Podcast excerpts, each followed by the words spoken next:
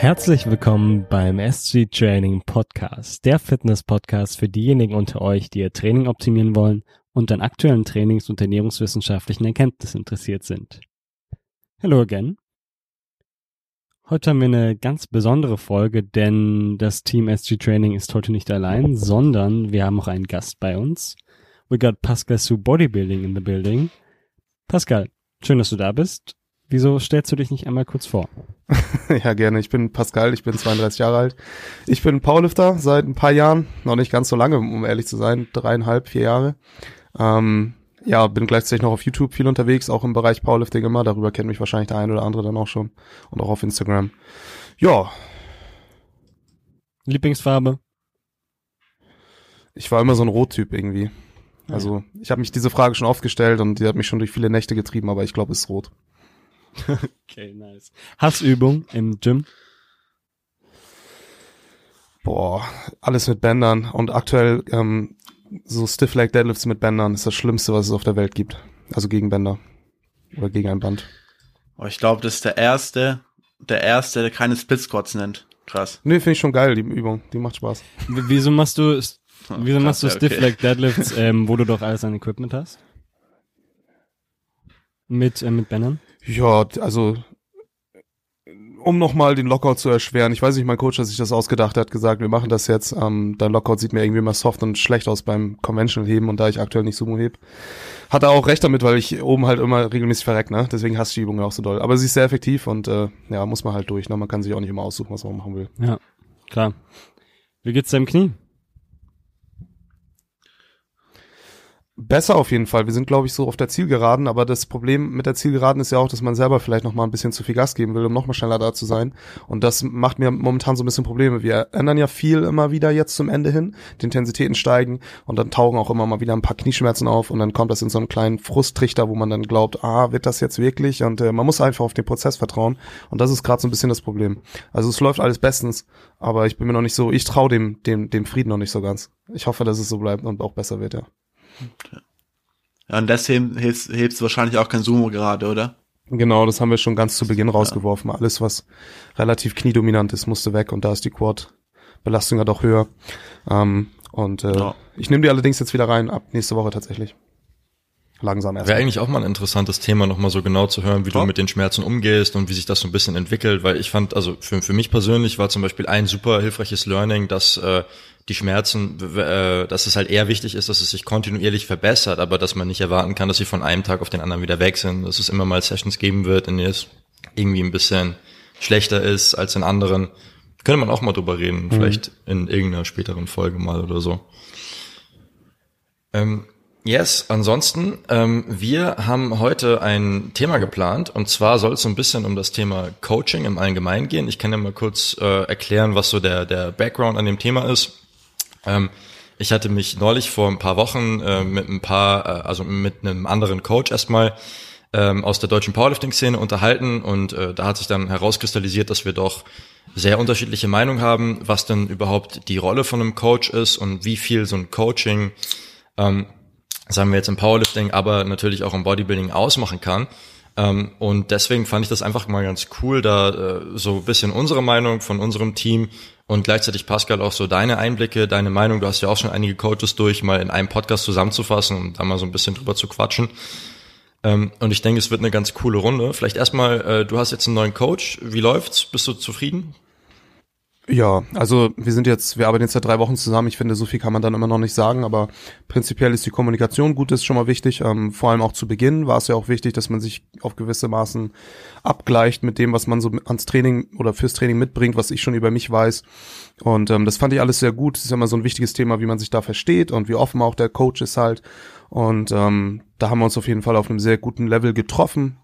Und ähm, dann war es eher auch ein guter Austausch als halt nur ein äh, irgendwie von oben herab ein einseitiger Austausch oder andersrum. Das gefällt mir schon mal sehr gut. Also von aus der Sparte läuft's gut. Und trainingstechnisch äh, ändert sich ja auch viel darauf, wie du aufs Training schaust selbst. Ne? Ich habe mich vorher selbst gecoacht und da war es dann natürlich immer so, dass man ähm, sich kontinuierlich jedes Training gefragt hat, ist es dann eigentlich doch das Richtige, was ich gerade mache? Und das hat für sehr viel Unsicherheit bei mir selbst gesorgt, ähm, was jetzt durch einen Coach halt einfach aus der Welt geschafft ist, weil das ist jetzt sein Problem, so mehr, mehr oder weniger. Und wir gucken, was am Ende rauskommt. Ja, nice. Also das tut schon mal sehr gut. Also wir haben sehr gut reingestartet. Ja. Und äh, worauf hast du bei der Wahl von deinem Coach geachtet? So abgesehen vom Bizepsumfang, natürlich.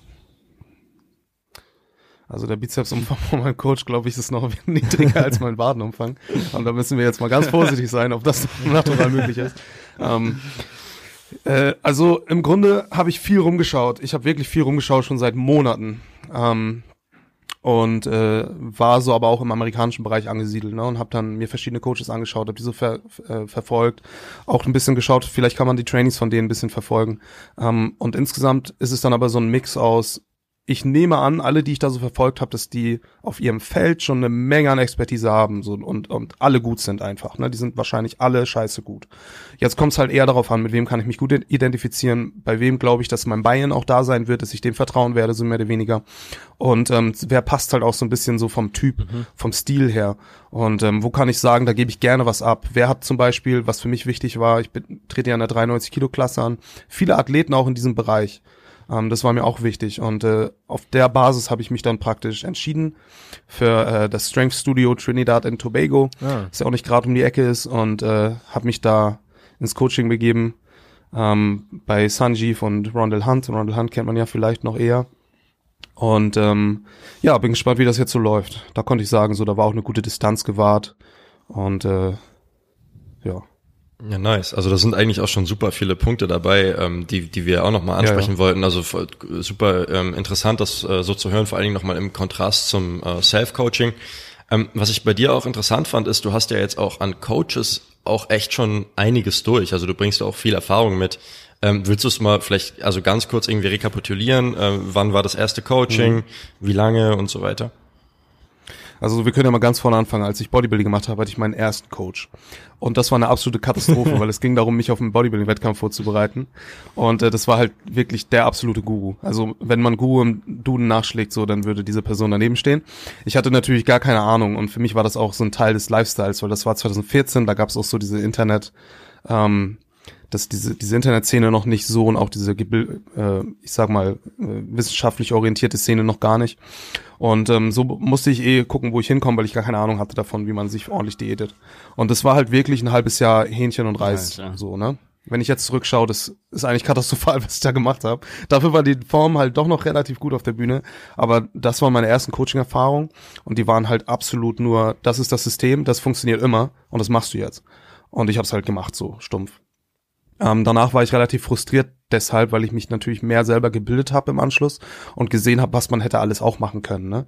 Und äh, ich, ich bin trotzdem nicht sauer, weil es ist immer ein Learning irgendwo auch und vielleicht wäre ich nicht so geworden, wenn ich dann diese Erfahrung nicht gemacht hätte. Das muss man so ein bisschen in Perspektive halten. Und wenn man in ein Coaching geht, bin ich halt auch so ein Typ, der da sagt, jetzt muss ich mich dann auch da rein, also ich möchte nicht bei einem Coach sein und die ganze Zeit seine äh, Maßnahmen in Frage stellen.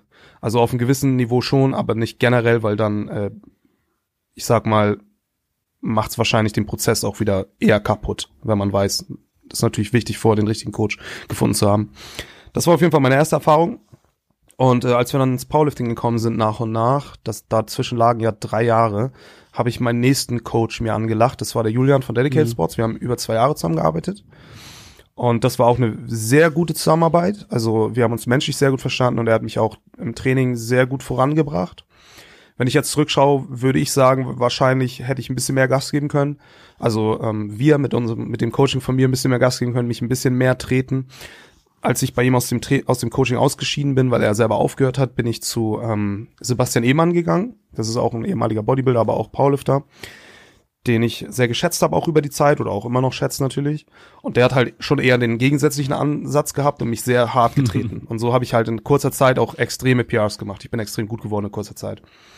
Ähm, wir haben dann allerdings auch die Zusammenarbeit gegen Ende beendet, weil mir, weil ich auch mit dem System ähm, hinter äh, dem äh, diese Time-to-Peak-Geschichte, ähm, RTS-Training, mhm. äh, also ein Krams nicht ganz so. Ich war da auch nicht ganz dabei. Ich habe nicht wirklich den Glauben in dieses System. Und es war schwierig für mich halt den Bayern zu behalten, wenn ich das System in Frage stelle, so mehr oder weniger.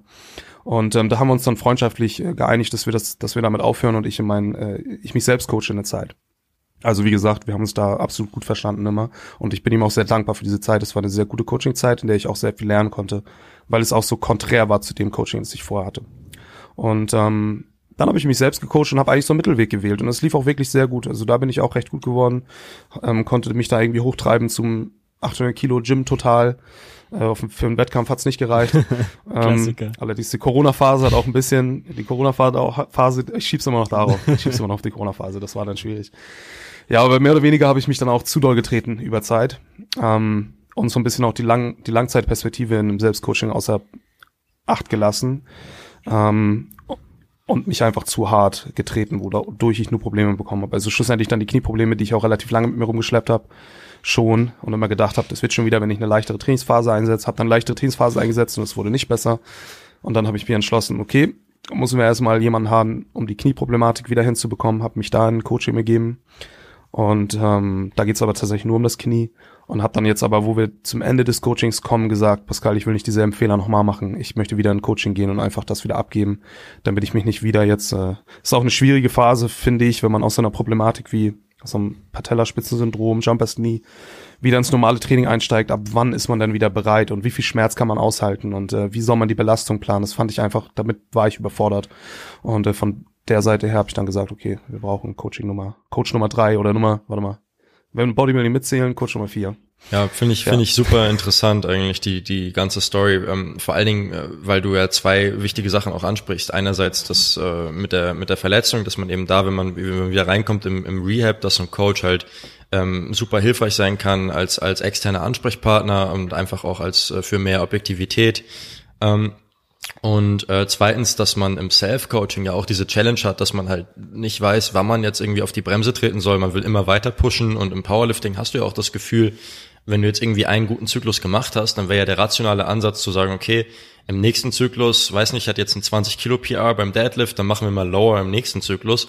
Aber das machst du ja nicht. Du denkst dann so, okay, nice, kann ich noch mal 10 Kilo PR raushauen. Gar kein Fall. Und das ist halt echt schwierig, da im Self-Coaching mal zu sagen, okay, genau. ich stecke jetzt mal ein paar Wochen ein bisschen zurück, weil ich dann langfristig am meisten rausholen möchte. Und ich glaube, das ist was, wo äh, viele Leute oder Athleten im Self-Coaching auch im Endeffekt dann dran scheitern. Also interessante Erfahrung auf jeden Fall. Ja. Kannst du vielleicht nochmal, äh, kurze Frage nochmal, war, wie lang hast du selbstständig trainiert, bis du ins erste Coaching gegangen bist, so ungefähr? Hast du so das groben Kopf?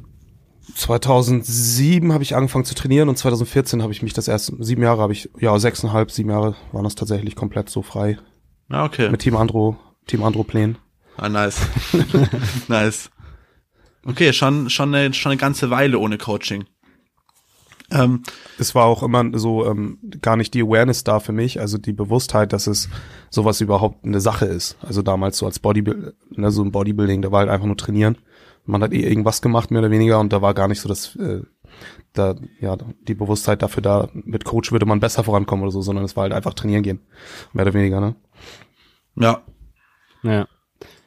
Ich finde das auch super witzig, weil, also bei dir kommt das ja auch häufig vor und ich betreue ja auch gerade Octavian und Vincent, die ich ja beide auch für sehr gute Coaches halte, aber trotzdem äh, kommt es natürlich immer wieder mal vor, dass die beiden mal sich etwas außerhalb der Gewichtsranges äh, bewegen oder mal hier und da so eine API drüber liegen.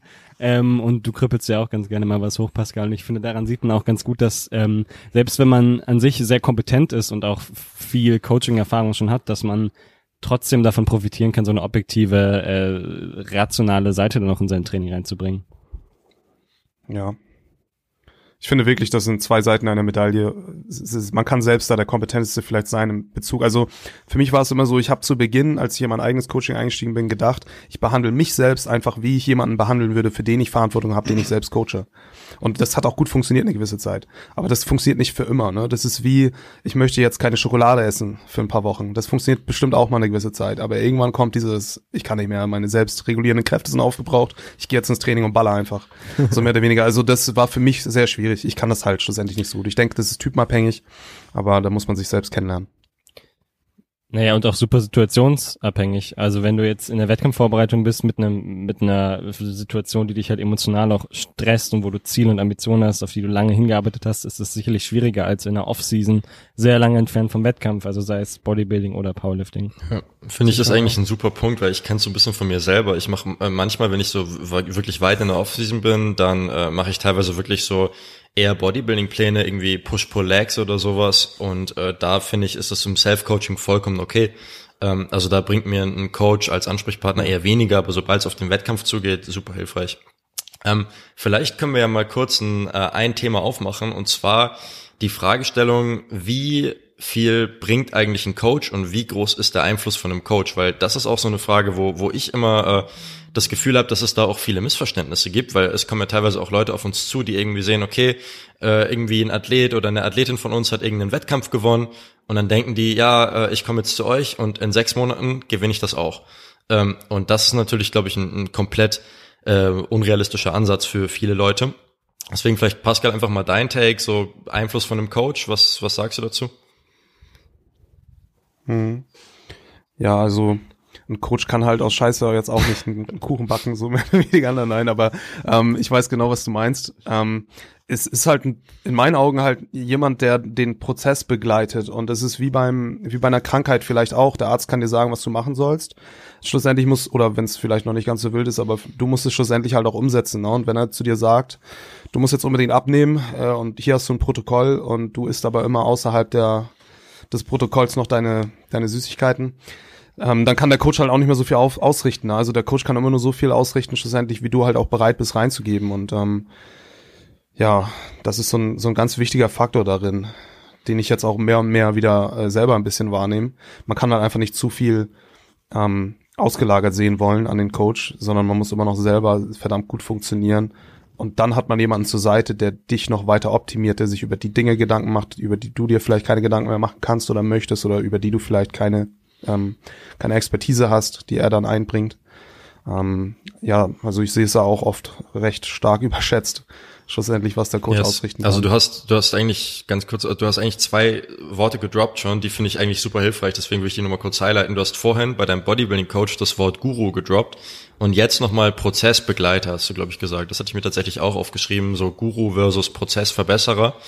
Ähm, und ich finde, das, äh, die Entscheidung, also das trifft es mhm. eigentlich schon ganz gut, was so das, das äh, Selbstverständnis von einem Coach auch angeht. Und äh, wo, woraus du dann im Endeffekt auch Rückschlüsse auf die Methoden ziehen kannst und wie sich ein Coach überhaupt selber sieht. Und ich finde das eigentlich eine, eine sehr wichtige Unterscheidung und äh, vielleicht auch ähm, ganz interessant, dass man äh, diese, diese Veränderung von, von dem Guru-Coach zu dem Prozessverbesserer-Coach, dass die ja momentan so ein bisschen im Gange ist. Und ich finde, das könnte im Powerlifting noch ein bisschen schneller gehen. Also ich finde, da gibt's immer noch viel zu viel Spielräume für, für halt den, den Guru-Coach, der irgendwie seine Spezialmethoden hat, die dich irgendwie mhm. auf magische Art und Weise stark machen sollen. Ähm, und deswegen auch nochmal ein, ein sehr wichtiger Punkt, was, was das angeht. Ähm, Octavian, ich habe dich unterbrochen vorhin, du wolltest auch noch irgendwas sagen. Ja, ich finde, man sollte sich vielleicht nochmal als Trainee oder als potenzieller Trainee, der eben Interesse an Coaching hat, einfach zu Auge führen, dass eben ein Coach nur Einfluss auf bestimmte, sehr begrenzte Faktoren hat, die nur das Training betreffen. Ich hatte jetzt gestern eine Diskussion mit einem Kumpel von mir, der im Coaching ist, nicht bei uns, ähm, und er beschwert sich halt, ja, ich mache keinen Progress, bla bla bla ähm, und erwähnt halt im Nebensatz, dass er halt dreimal die Woche saufen geht ähm, und jeden Tag nur vier Stunden pennt. Dann ist halt die Frage, ja gut, liegt halt vielleicht nicht am Code, sondern einfach, du bist nicht ambitioniert genug oder die Priorisierung ist einfach nicht hoch genug. Und da kann halt ein Coach auch nicht viel machen, wenn die ganzen Randdaten, sage ich jetzt einfach mal, nicht übereinstimmen, mehr oder weniger so. Ähm, ja. Das ist einfach nochmal so ein wichtiger Punkt. Ähm, ja. Coach ist es halt, ja, wie gesagt, kein Guru. Ja, absolut. Ich finde ein weiterer wenn man sich die Frage sorry. Ein weiterer Punkt finde ich auch ist äh, die Frage wenn dein Training schon relativ gut läuft sagen wir du bist Self Coach und du machst guten Progress ähm, wie viel kann man sich von einem Coach erhoffen wenn man dann in Coaching geht? Also wie groß ist die Verbesserung? Wie viel macht das überhaupt noch aus? Ähm, ist es dann wirklich so, dass der Coach äh, einen nochmal deutlich voranbringt. Und da finde ich auch so ein bisschen, wenn es vorher bei dir schon gut läuft, dann gibt es halt eine relativ große Wahrscheinlichkeit, dass du mit dem Coaching auch nicht unbedingt deutlich schnellere äh, Fortschritte machst, dass du es vielleicht halt einfach in einem, in einem besseren Kontext integrierst und ein bisschen mehr Objektivität hast, vielleicht langfristig eher verletzungsfrei bleiben kannst oder irgendwie es einfach hast, ein Plateau zu überwinden oder so. Mhm. Aber ich glaube, das ist auch so ein bisschen so ein, so ein Fehlglaube, dass die Leute dann denken, boah, okay, ich steigere mich jetzt, keine Ahnung, um äh, im Total um, um 10 Euro, äh, 10 Euro, 10 Kilo pro 10 Euro. 10 Kilo pro Zyklus. 10 Euro mehr Total, boom. Genau. Ähm, nee, und dann mit dem Coach sind es 50 Kilo pro Zyklus. Ich glaube, das ist auch halt äh, Schwachsinn. Also so ist es ja auch nicht. Ähm, also es, ähm, ich, mir fällt es leichter jetzt, ähm, oder ich blicke ein bisschen anders drauf. Ich blicke so drauf, dass ich denke, ich habe wahrscheinlich sehr viele Blindspots so in meinem eigenen Training ne, und in meiner Technik und in was weiß ich und äh, die ich selber gar nicht sehe vielleicht und die kann mir ein Coach helfen äh, zu sehen oder er sieht die vielleicht, die ich nicht sehe und kann mir da aushelfen. Und es gab so einen Punkt im Selbstcoaching letztes Jahr irgendwann im August oder so. Da habe ich wahnsinnig guten Deadlift Progress gemacht. Da ist mein äh, mein One RM irgendwie um 30 Kilo gestiegen so innerhalb von einem Block ähm, als relativ fortgeschrittener Athlet halt auch schon. Und ich hatte halt damals zwei Sachen integriert und zwar halt äh, einfach versucht, die Arme ein bisschen länger zu machen, also äh, ne, den, den rund, den runden Rücken mir zu erlauben, den Fingertip Hook Grip mit reinzunehmen, also noch mehr die, die Stange niedriger zu greifen, praktisch, also den Weg einfach zu verlängern, dadurch meine Stabsposition zu verbessern, mir noch mal flache Schuhe anzuziehen und gleichzeitig natürlich mich viel auf mein Deadlift zu konzentrieren. Ähm, und das hat wirklich einen massiven Einfluss gehabt und ich habe einen krassen Progress gemacht. Und da bin ich wirklich geil geworden plötzlich und dachte mir so, krass, ich habe so drei Kleinigkeiten gefunden an denen ich 30 Kilo mehr total mir jetzt rausgeholt habe. Jetzt suche ich die für die Bank und für die Beuge. Und ähm, in der Suche danach ne, habe ich angefangen, mal ein bisschen rumzuexperimentieren, jedes Training mal ein bisschen was anderes zu machen, weil ich dachte, ich finde diese Geheimtrips, diese Blindspots, habe sie natürlich nicht gefunden und habe mir schlussendlich dann Knieschmerzen eingefahren, weil ich mich zu hart trainiert habe. Und ähm, das ist halt so ein Ding, ich wurde unsicher, weil ich geglaubt habe, es gibt noch mehr Blindspots, die ich selber aufdecken muss und ich muss da jetzt ein bisschen experimentieren für. Und das kann man sich eigentlich gar nicht leisten, wenn man schon relativ fortgeschritten ist, weil man, ich sag mal, eine kleine Veränderung der Hebel beim Beugen, wenn du irgendwie über 250 regelmäßig beugst, kann schon einen krassen Unterschied machen für einen gewissen äh, Sehnapparat oder was, was auch immer. Und äh, da viel rum zu experimentieren, ist sowieso ein Powerlifting überhaupt gar keine gute Idee mit der Technik. Und äh, deswegen sehe ich so, jetzt mit meinem Coach denke ich mir halt, okay, es wird sicherlich Blindspots geben, da können wir besser, können wir besser arbeiten, die kann ich verbessern, die ich selber nicht sehe. Die deckt er für mich mit auf, aber es wird auch immer viel geben, wo das halt noch nicht möglich ist. Das kommt halt mit der Zeit. Aber so experimentiere ich selber nicht mehr so viel rum. Also ich komme nicht mehr auf die Idee zu sagen, ja, jetzt äh, mache ich mal dies und stelle mich mal weiter. Ach, die Übung ist, glaube ich, doch nicht so gut. Nehmen wir mal im nächsten Block die nächste und jetzt habe ich drei Blöcke, jede Übung einmal durchgehüpft und habe nirgendwo wirklich guten Progress gemacht. Und dann hat man so ein, na, dann verkettet man sich so mehr oder weniger. Also dieses Blindspot-Denken so ein bisschen. Finde ich ja. ganz interessant da dass er das ja, hilft mit aufzudecken. Wobei man vielleicht auch dazu sagen kann, dass so ein bisschen der, der, die Aufgabe, dass man so selber auf Erfahrungswerte achtet, natürlich auch eine, eine wichtige Aufgabe ist, die ein Coach nicht komplett übernehmen kann. Das heißt, dass wenn mir jetzt irgendwie ein Trainee ja. schreibt, okay, ich habe heute mal irgendwie den und den Q bei der Bank ausprobiert und äh, in x-beliebiger Q, ich sage mir, ich habe mich mehr auf die Ellbogen fokussiert und es hat sich mega gut angefühlt, ich würde den Q gerne beibehalten, dann ist das auch irgendwie sowas, was ich als externer Coach ähm, dem, dem Trainee nicht unbedingt geben kann. Also ich glaube, es ist auf der einen Seite wichtig, dass der Trainee auch auf sich selber hört und seine mhm. eigenen Erfahrungswerte aufbaut und äh, dann mir auch den Input liefert und dass der Coach dann quasi die andere Seite der Medaille ist, der dann eben nochmal objektiv sagt, okay, vielleicht probieren wir aber nochmal das oder vielleicht stellen wir hier nochmal so ein bisschen was um und, und machen da nochmal ja. eine Kleinigkeit und im Optimalfall kommt dann beides in einem, in einem Dialog zusammen und du, du hast dann quasi das, das Beste von, von beiden Seiten und kannst es kombinieren und dann quasi das, das Optimum für den jeweiligen Athleten finden. Aber es ist halt auch ein Prozess über viele ja. Monate. Ne? Ich finde auch gerade bei fortgeschrittenen Athleten, also da würde ich gar nicht mehr so viel Schwerpunkt auf die Technikkorrekturen legen, weil der Athlet, der trainiert schon eine Weile, der hat schon eine Technik für sich gefunden, die relativ gut funktioniert. Und wenn man das so semi-regelmäßig da mal drüber guckt und mal schaut, sind da irgendwelche besonderen Auffälligkeiten, die es zu korrigieren gibt, klar ist eine Sache, aber meistens ähm, ist es dann schon auch sinnvoll, den Athleten da ein bisschen machen zu lassen, sofern man da im Dialog eben steht und Feedback einholt. Wie fühlt sich's an? Tut irgendwas weh? Hast du das Gefühl, du kommst gut mhm. in den einzelnen Bewegungsabschnitten zurecht? Und ähm, das finde ich auch oft, äh, also sehe ich auch oft auf Social Media so ein Overemphasis äh, ähm, über für, über über Technik ja. und ähm, sicherlich für Anfänger ganz ganz gut, aber ähm, irgendwann glaube ich macht man sich da auch einfach ein bisschen zu sehr verrückt und äh, probiert da eben zu viel rum. Ja, Pascal, wie viele Meistens sind gute Athleten wie, ja auch wie schon. viele gut Videos schickst du deinem ja, Coach von deinem Training? Das hätte ich jetzt tatsächlich sogar angesprochen. Ähm, ich wollte noch mal ganz kurz vorausnehmen, du schickst ja nur eine begrenzte Anzahl an Videos, wenn überhaupt, und alleine nur aus denen sieht der Coach ja dich und kann entsprechend ja auch gar nicht so viel sagen, weil er hat nur diese eine Perspektive, er hat nur diesen einen Lift und ähm, wie gesagt, die Erfahrung muss immer noch durch den Athleten selbst kommen, weil der Coach, du kannst nicht, er ist nicht dabei, so schlussendlich. Wenn er dabei wäre, wäre es vielleicht was anderes, aber er sieht vielleicht einen Lift. Ich ähm, schicke, glaube ich, immer mal einen Topsatz hin und wieder mal rum. Das ist gar nicht so viel, besonders jetzt nicht, weil die Lifts halt relativ unspezifisch sind. Und dann äh, ist es halt auch jetzt, was soll ich da mein, mein Deadlift gegen Bender, mit Stiff Leg Deadlift gegen Bender meinem Coach schicken und er gibt mir dann Technikfeedback. Wir haben jetzt, glaube ich, in der ganzen Zeit einmal, einmal ein größeres Bankfeedback gemacht. Also ich schicke ihm da schon mal meinen Topsatz jede Woche. Ein, also ein Topsatz jede Woche.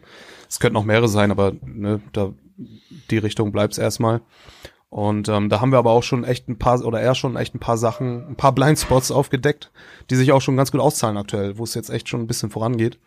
Und äh, das ist halt so, was rumkommt. Also einmal Beuge, einmal, äh, einmal drücken, einmal heben und dann je nachdem nochmal Feedback. Äh, wenn er mir Feedback gegeben hat, schicke ich das nächste Heben nochmal. Und dann ist es ja auch ein langerer Prozess. Ne? Ich schicke meinen Lift, dann kriege ich ein Feedback, dann habe ich ja nächste Woche erst wieder die Chance das besser zu machen. Also je nachdem, wie oft man dann den, den, den Lift macht. Ne? Aber ähm, in meinem Fall dann einmal und äh, das heißt, es dauert schon allein drei Wochen, um zweimal Feedback einzuholen. Also von daher, das ist sehr begrenzt, was der Coach liefern kann und das muss jeder wissen, einfach der in Coaching geht. Das ist kein Geheim. Äh, Protokoll gibt, was dich jetzt unfassbar stark macht und der Coach Ja. auch keine Wunderaugen hat, ne? Es hängt ja schon alleine daran, mit welchem, mit welcher, mit welchem Medium, mit Handy das gefilmt wurde, aus welcher Perspektive. Das kann schon einen großen Unterschied machen.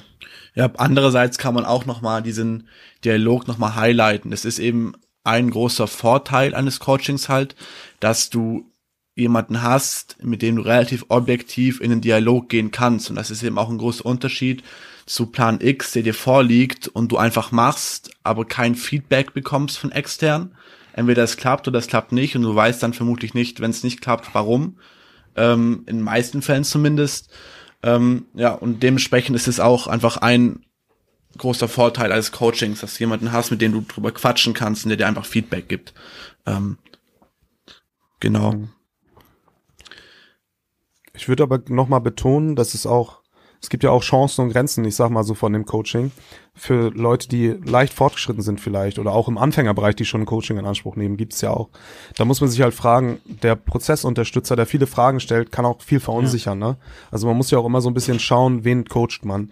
Und ähm, wenn man dem tatsächlich ein festes Protokoll gibt, was er erstmal abtrainieren soll, ist man vielleicht besser dran, als wenn man zu viel fragt. Also ich meine, das macht man schlussendlich eh, aber ähm, weil es für viele dann in dem Moment, wo sie noch nicht so viel damit zu tun haben und auch nicht dieses, dieses Coaching, äh, dieses Coaching-Temperament kennen, eine Verunsicherung sein, so warum fragt der Coach mich so viel, irgendwie bin, bin ich nicht gut oder ist er sich unsicher, ähm, wobei das ja natürlich ein sehr wichtiger Teil einfach nur ein Prozess ist, wo man mal sagen muss, okay, einem sehr fortgeschrittenen Athleten zu trainieren, ist da wahrscheinlich doch ein bisschen anders als halt den Anfänger, den man dann zu viel rumgebastelt eher verunsichert und äh, der wahrscheinlich sogar besser dran ist mit irgendeinem festen Plan, wo wir sagen würden, boah, das ist aber schon ein bisschen Guru-ish, einfach diesen Plan jemandem zu geben, aber vielleicht ist das für einen Anfänger gar nicht mal so schlecht oft, ähm, einfach diesen, diesen festen Plan erstmal zu geben und dann diesen Plan weiter Ich muss sagen, was mir einmal passiert ist, dass wir eine äh, Anfrage für ein Coaching hatten und also das ist ja erstmal nichts Ungewöhnliches und dann äh, schicken wir immer die Anamnese raus, damit man schon mal halt einfach so ein paar Daten von demjenigen hat.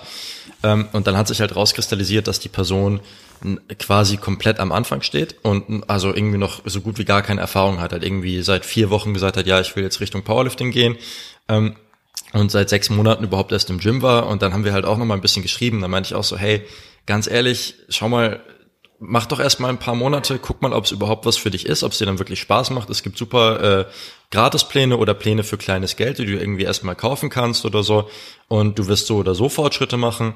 Und schau erstmal, ob du ein paar Monate dabei bleibst, ob sich dann überhaupt das finanzielle Commitment für ein Coaching lohnt, weil das sind dann ja doch für die ersten paar Monate auch ein paar hundert Euro, die dann auf einen zukommen. Ähm, und äh, das ist dann wahrscheinlich auch ärgerlich, wenn man Anfänger ist und dann nach zwei Monaten sagt, ah, Powerlifting doch nicht so meins, ähm, dann hast du halt ziemlich viel Geld auch aus dem Fenster geworfen im Endeffekt. Also muss man auch immer überlegen. Ähm, und, und was du halt gesagt hast, dass wahrscheinlich für, für die Person ein, ein normaler Plan vielleicht sogar, äh, ja, ich würde jetzt mal sagen, ähnliche Resultate produziert wie, wie ein individuelles Coaching. Also es macht da einfach nicht so einen krassen Unterschied. Und ich finde, die Innenwahrnehmung, die man aufbaut, wenn man erstmal eine Weile alleine trainiert und für sich trainiert, ist auch einfach unbezahlbar. Also dieses, es ist natürlich sinnvoll, einen Plan zu haben, den man kontinuierlich ausführt am Anfang, aber dieses, dieses sich selbst dann auch mal die Fragen stellen, führe ich die Übung richtig aus, ähm, soll sich das so anfühlen, das, ich glaube, dass du da ein bisschen versäumen würdest, wenn du da relativ früh dir bereits einen Coach nimmst und sozusagen die Verantwortung da ein bisschen auslagerst. Ich glaube, das ist schon sehr hilfreich, wenn man dafür ja. erstmal allein sein Weg geht. Ja, als purer Trainingsanfänger ist, denke ich, zusammenfassend gesagt, einfach ein Coaching nicht so effektiv. Ähm, du hast noch so viele Sachen, die du dir selbst ja. beibringst und auch selbst erstmal erfahren musst, damit du wirklich mit einem Coach zusammenarbeiten kannst. Wenn du keine Erfahrungswerte hast, ähm, ist ein Coaching einfach nicht so effektiv. Ähm, ja, genau. das stimmt. Ist ja auch immer der Frage, wo der Coach dann seinen Starting Point setzen kann. So ist dann immer angenehm, wenn man mit jemandem redet, der wirklich schon sagt, okay, das und das, äh, so habe ich äh, bisher trainiert, das sind meine Erfahrungswerte. Dann kannst du ja darauf aufbauen, kannst du sagen, gut, wir stellen jetzt hier mal ein bisschen was um und wir, wir gehen quasi von hier in die nächste Iteration und schauen dann, dass wir den, den nächsten Schritt machen. Aber du kannst eben, du hast schon mal einen Startpunkt, an dem du anfangen kannst. Das ist auch immer nochmal ein Vorteil. Ähm, ich will ganz kurz mal das nächste Thema aufmachen. Und zwar, wir reden da eh schon die ganze Zeit drüber, wie kann ein Coach überhaupt Einfluss nehmen? Also wir haben uns schon mal darauf geeinigt, der Einfluss, den ein Coach hat, ist äh, nicht so groß, wie viele Leute denken. Es kann natürlich was ausmachen, insbesondere als fortgeschrittenerer Athlet äh, kann das extrem hilfreich sein, ist aber kein Weltenunterschied. Und jetzt die nächste Frage, wie kann der Coach Einfluss auf die Resultate nehmen? Einen Aspekt haben wir schon besprochen, Technikoptimierung äh, kann sicherlich hilfreich sein äh, fadet aber, würde ich sagen, mit, mit der Dauer der Zusammenarbeit so ein bisschen aus, dass man halt, wenn man irgendwie schon ein paar Monate zusammenarbeitet, also äh, wenn ich jetzt irgendwie eine Athletin oder einen Athleten habe, mit dem ich ein, ein Jahr zusammenarbeite, dann brauche ich die Videos von den Mainlifts vielleicht eins, zwei Mal im Monat sehen oder so und das war's mhm. und das mhm. reicht dann auch, weil ich weiß, wie die aussehen. Ähm, da muss man dann nicht mehr so viel optimieren. Ähm, ansonsten liegt natürlich noch auf der Hand äh, Programming als als Part, wie der, wie der Coach den, den Progress bestimmen kann glaube ich auch, dass der Einfluss da ein bisschen overrated ist. Also wir sind ja äh, generell welche, ich, also Pascal, das kriegst du ja auch mit bei uns auf Instagram, wir versuchen alles möglichst zu optimieren. Das heißt, wir machen uns auch Gedanken, gut, fährt der Athlet besser mit einer Durchschnitts-RPI von 6,5 oder mit einer 7? Und das sind alles Gedanken, die man sich machen kann und da holt man mit Sicherheit vielleicht auch nochmal eine Nuance raus. Man muss sich aber bewusst sein, dass es am Ende des Tages nicht so viel ausmacht. Das heißt, ob, ob jetzt irgendwie der Athlet zwölf Sätze oder elf Sätze beugt im nächsten Mesozyklus, ist wahrscheinlich relativ egal. Also es macht wahrscheinlich kaum was aus. Und das muss, muss man sich halt, glaube ich, einfach bewusst ja. sein. Wie ist dein Take zum, zu der Wichtigkeit von so Trainingsparametern auf dem Progress? Das ist witzig, weil er genauso ist. Ähm, und damit, das ist aber gar nicht so eine beliebte Meinung eigentlich unter Coaches vor allem nicht und unter Trainees auch nicht, weil man ja immer oder weil ja immer gerne geglaubt wird, so hey, das ist jetzt die Änderung, die es rausschlägt, ne? Aber es ist tatsächlich so, deswegen sagte ich das zu Beginn auch, wenn du jetzt auch leicht Fortschritt oder so hast, wenn der sich aus dem Internet irgendwie ein, ein Stronglist 5x5 holt oder so, ist es nicht unwahrscheinlich, dass sein Progress genauso gut sein könnte, wie der, wenn du in, in einem Coaching ist. Ne? Und es gibt halt so viele Methoden, die funktionieren. Ähm, wie du schon gesagt hast, lass den eine 7 trainieren oder eine 8 trainieren, lass den öfter mal ein Triple machen, öfter mal ein Single machen oder nicht. Peitsch den durch harte Blockperiodisierung oder halt nicht. Ähm, wie auch immer, oder halt äh, das Emerging Strategies oder wie auch immer, wie du es nennen willst schlussendlich ist es wahrscheinlich relativ egal, wenn du dich halt gut anstrengst und dich reinhängst und äh, dich ne, auch andere Parameter im Leben vers versuchst zu verbessern, dann wirst du auch besser werden. Und dann steckt natürlich, wie, wie schnell das gehen wird und wie weit du kommen wirst, natürlich auch sehr viel in der Genetik. Ne? Also ich bin da voll dabei und ich versuche immer einen Mittelwert zu finden, auch zwischen worauf also wie kann ich den Trainee einschätzen, worauf hat der wahrscheinlich Bock, weil wenn der darauf Bock hat und Spaß daran hat, dann wird er wahrscheinlich noch mal besseren Progress machen einfach, als wenn ich sage, hey, das ist glaube ich auf dem Papier der beste Plan ich weiß, du hast ihn, aber es ist der beste Plan, also mach den besten Plan. So, es wird nicht funktionieren. Es wird wahrscheinlich besser funktionieren zu sagen, hey, die Übung hast du, okay, dann machen wir die vielleicht auch nicht. Oder wir wandeln die ab oder wir ge geben die alleine schon als, ne, als Prozessbegleiter praktisch, nochmal um das Wort zu nennen. Ähm, wir machen die jetzt mal noch diesen Block und wir holen noch mal, gibt der Übung noch mal drei Wochen und dann gucken wir uns das noch mal an, weil ganz vielleicht lernt man sie ja erst noch kennen und hat dann Spaß mit der Übung oder sowas und äh, diese Punkte zu optimieren halt sind halt schon wichtiger und wie gesagt der Bayern ist halt einfach wahnsinnig wichtig, ne? jemand an der Seite zu haben, diese externe Validierung, ähm, jemanden abliefern zu müssen, dass man sich auch mal zurückhält oder halt auch mal pusht und auch mal je nachdem was für eine Art Trainee es ist sagt, hey, du kannst da zehn Kilometer draufpacken, jetzt machst du auch einfach mal und dann klappt's so. Ne? Und äh, da gibt's ja auch alle Art von, ja, äh, von Trainee. voll. Nee, finde ich cool, dass du das da äh, genauso siehst. Wir haben äh, vor ein paar Tagen auch nochmal zu dritt geskypt und da haben wir auch überlegt, hm, wie sieht denn der Pascal das? Und wir waren uns jetzt ehrlich gesagt gar nicht so sicher, was du dazu sagst. Aber tatsächlich dann nice zu sehen, dass du das da, also dass du da eigentlich das, dasselbe Bild hast wie, wie wir. Aber wie du gesagt hast, ist halt relativ unpopulär, weil als Coach ist es natürlich bequem zu sagen, oh, ich bin so ein geiler Typ, weil jetzt ein Trainee von mir super äh, erfolgreich ist und irgendwie super stark geworden ist. Das ist, weil ich hier äh, die perfekte RPI und das perfekte Volumen getroffen habe, so.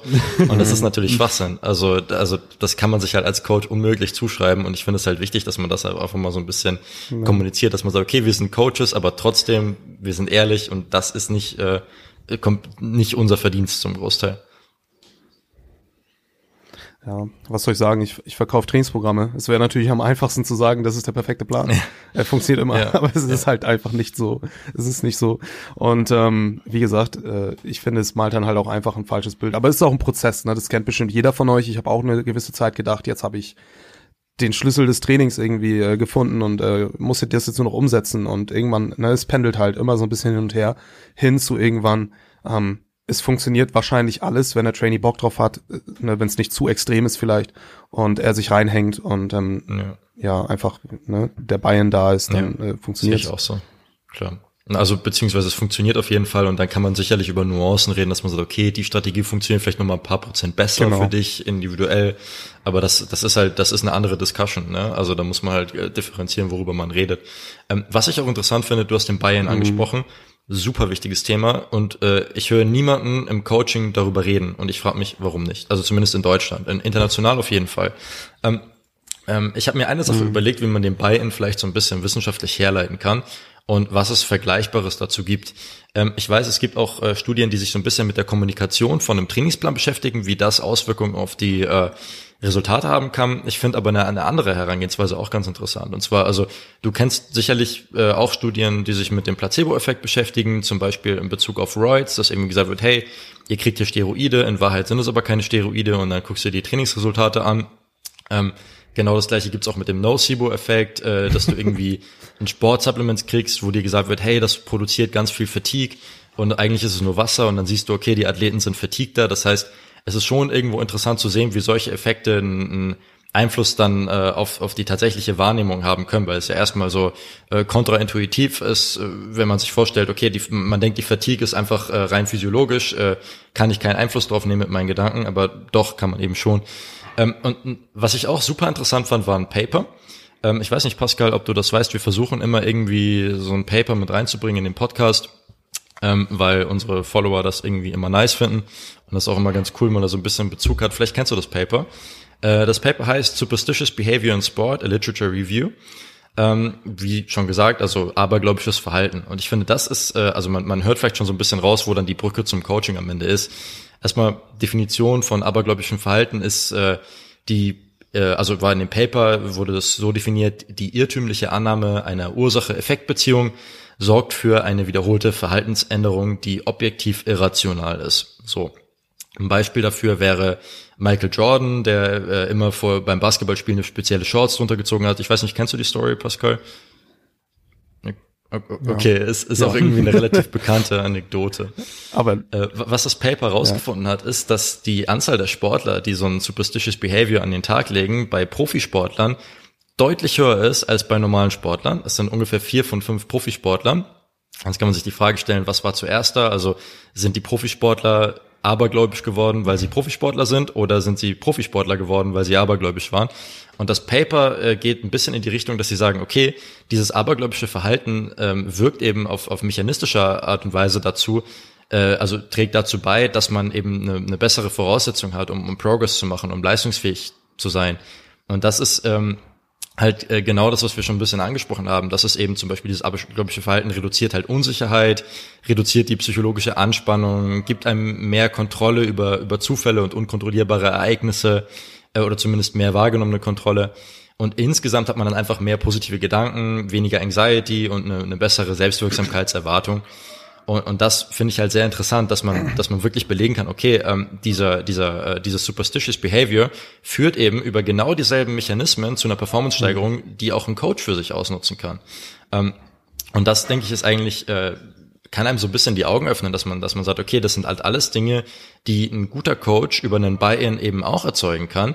Ähm, also, dass er sagt, okay, ich nehme so ein bisschen die Unsicherheit raus, ich, ich sorge für eine bessere Self-Efficacy, ähm, ich, ich ähm, sorge für, für mehr Kontrolle über das Training und so weiter. Und, und wenn man sich das, also wenn man das mal so ein bisschen mit den Resultaten aus dem Paper vergleicht, dann glaube ich schon, dass das ein Faktor ist, der, der hart underrated ist bei einem Coaching. So, weil viele Leute Programming, Trainingsparameter hatten wir eben. Viele Leute sagen eben, okay, that's it in einem Coaching, das ist der wichtige Part äh, und vergessen dann wahrscheinlich die Teile, die wahrscheinlich deutlich mehr ausmachen. Also ich sag mal, dass irgendwie ein, ein Coach mit einem Athleten eine äh, Umgebung des Vertrauens schafft und, und da eben für einen guten Buy-in sorgt, Unsicherheiten reduziert, Support gibt, macht wahrscheinlich viel mehr aus als die RPI oder das Trainingssystem oder die Blockperiodisierung ja. oder sowas. Sehe ich genauso schlussendlich.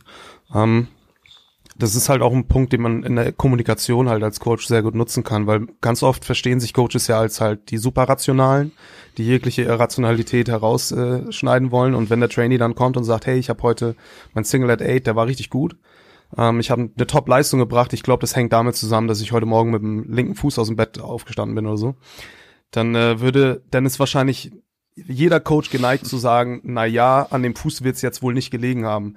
Das wäre so der Standardsatz, den ich erwarten würde. Ne? Aber warum das sagen? So warum? Lass ihn doch äh, mit dem linken Fuß. Ja. Es hat natürlich die Downside, ne, wenn er jetzt ja. sagt, hey, heute ist ein Wettkampftag. Mhm. Oh scheiße, heute Morgen bin ich mit dem Rechtfuß aufgestanden.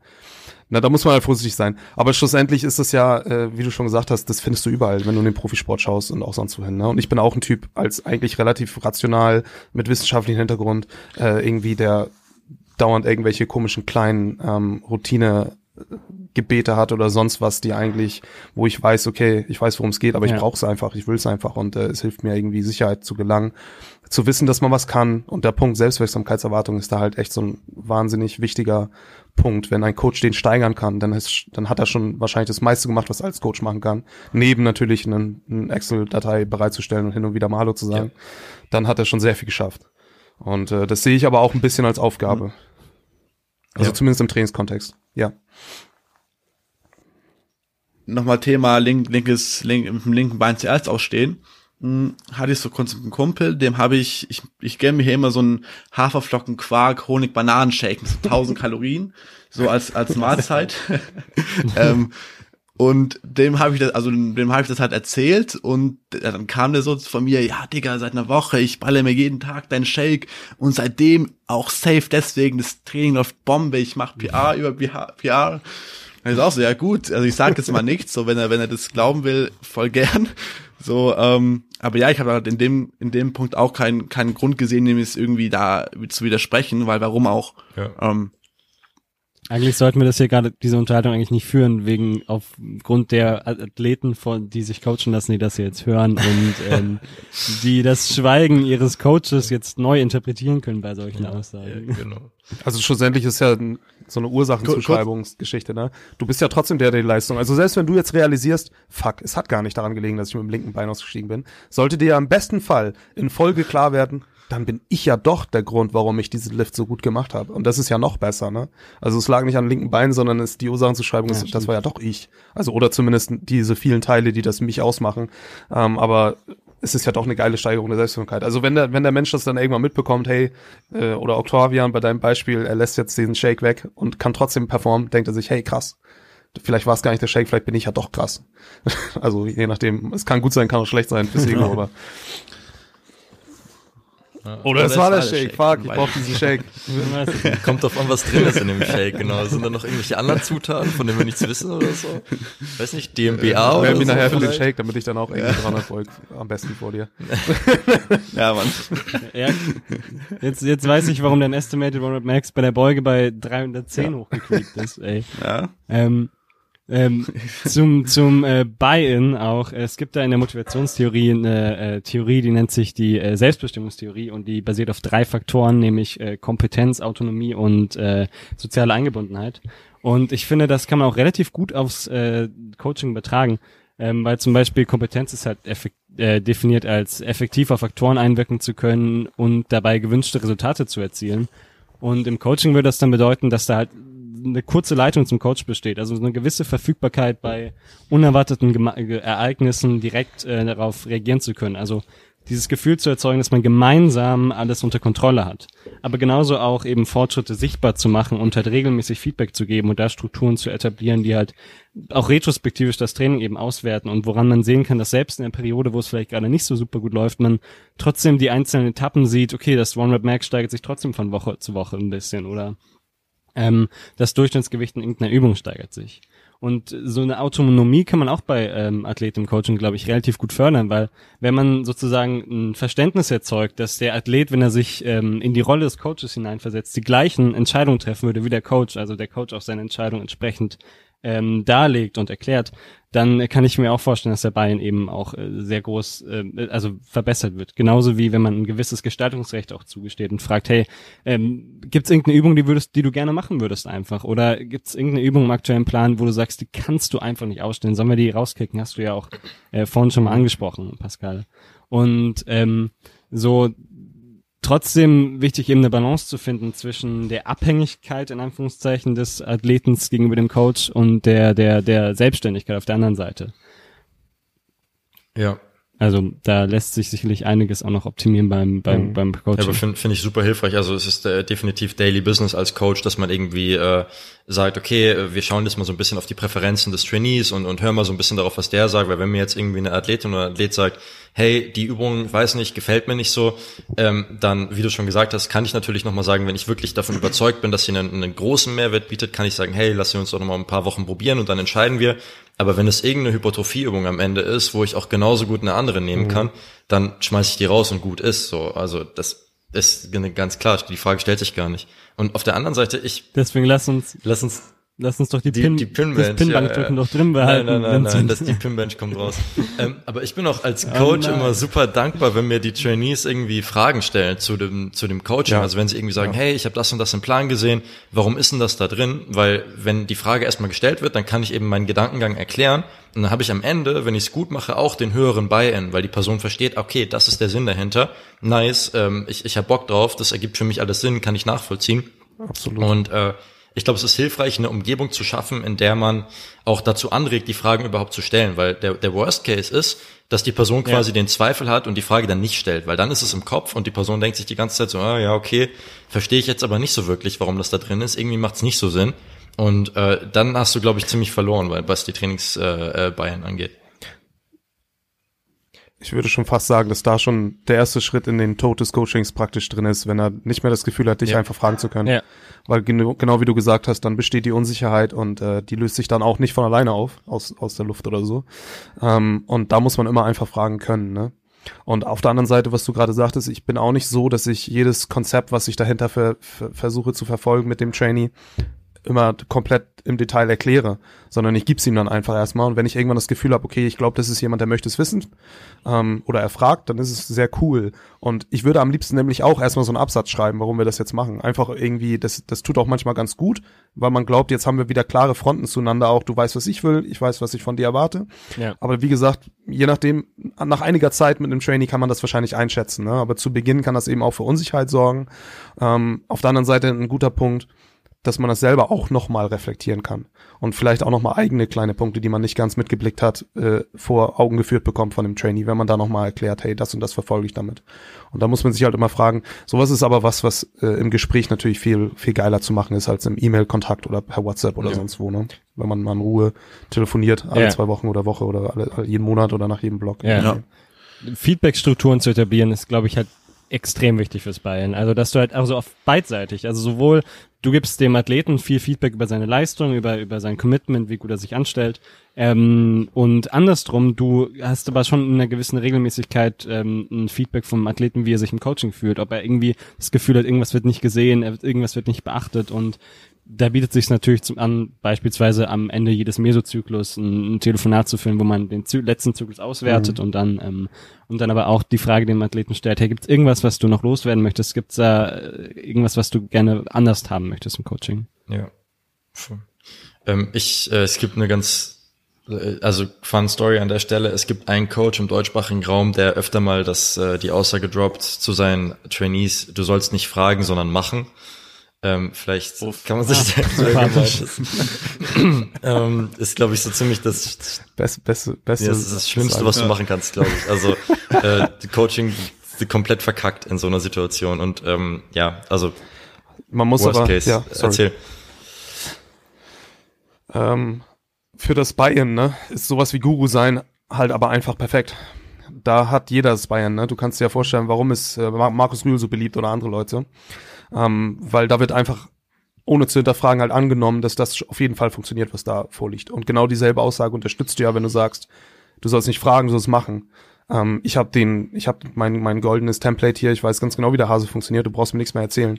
Und wenn du da jetzt jemanden hast, der halt anfällig dafür ist oder ne, dann äh, dann steigert das wahrscheinlich trotzdem noch mal wieder. Ja, okay, ich glaube, ich glaube, der hat recht. Ich glaube, der hat immer recht. Ich glaube, der weiß das.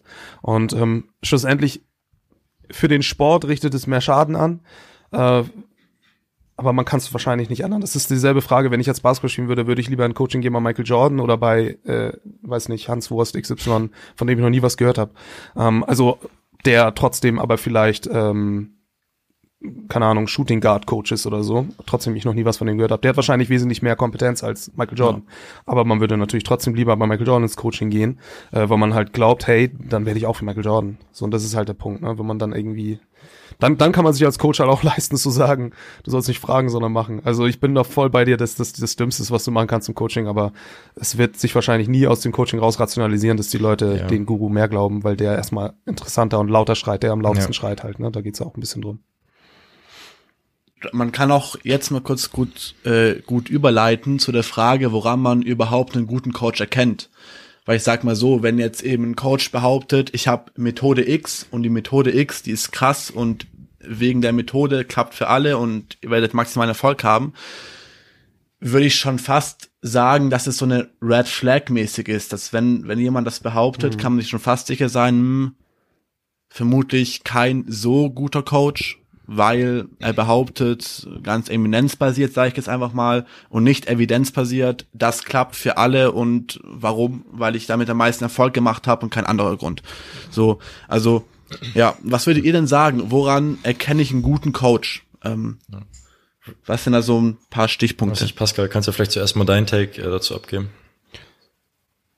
Ja, also ich würde zuerst mal sagen, wie du schon selber gesagt hast, die rote Flagge, wenn er sowas sagt, dann äh, würde ich da schon mal einen großen Bogen drum machen. Also so plakative, es kommt aber darauf an, im, im Marketinggeschehen muss man hin und wieder auch mal plakative Aussagen machen, aber es ist ja doch was anderes, ähm, wenn man sagt, dieses System funktioniert für alle und der Rest ist scheiße und RP funktioniert nicht. Äh, da muss man halt schon ein bisschen sagen, so okay, ne, ich glaube, du verstehst prinzipiell grundlegend das System Trainingslehre nicht, wenn du so eine Aussage tätigst, ne, weil halt einfach ist ein, ist ein Werkzeug ist schlussendlich. Das ist wie zu sagen, ein Hammer funktioniert nicht. Ähm, das kommt immer darauf an, was du machen willst. Also das ist schon mal eine große rote Flagge, so mehr oder weniger. Dann ist es natürlich echt schwierig. Ne? Das ist dasselbe wie, wenn ich jetzt zum Arzt gehen möchte. Ich weiß ja noch auch nicht, welcher Arzt jetzt wirklich gut ist und bin praktisch ausgeliefert. Man kann sich selbst, so gut es geht, halt weiterbilden, um halt vielleicht ein bisschen mündig zu werden auf diesem Feld. Aber so wirklich mündig wirst du auch nie sein. Plus die Gurus schreien halt hin und wieder so laut, dass du dir nie sicher sein kannst, ist das nicht vielleicht doch richtig, was der sagt und du bist unsicher.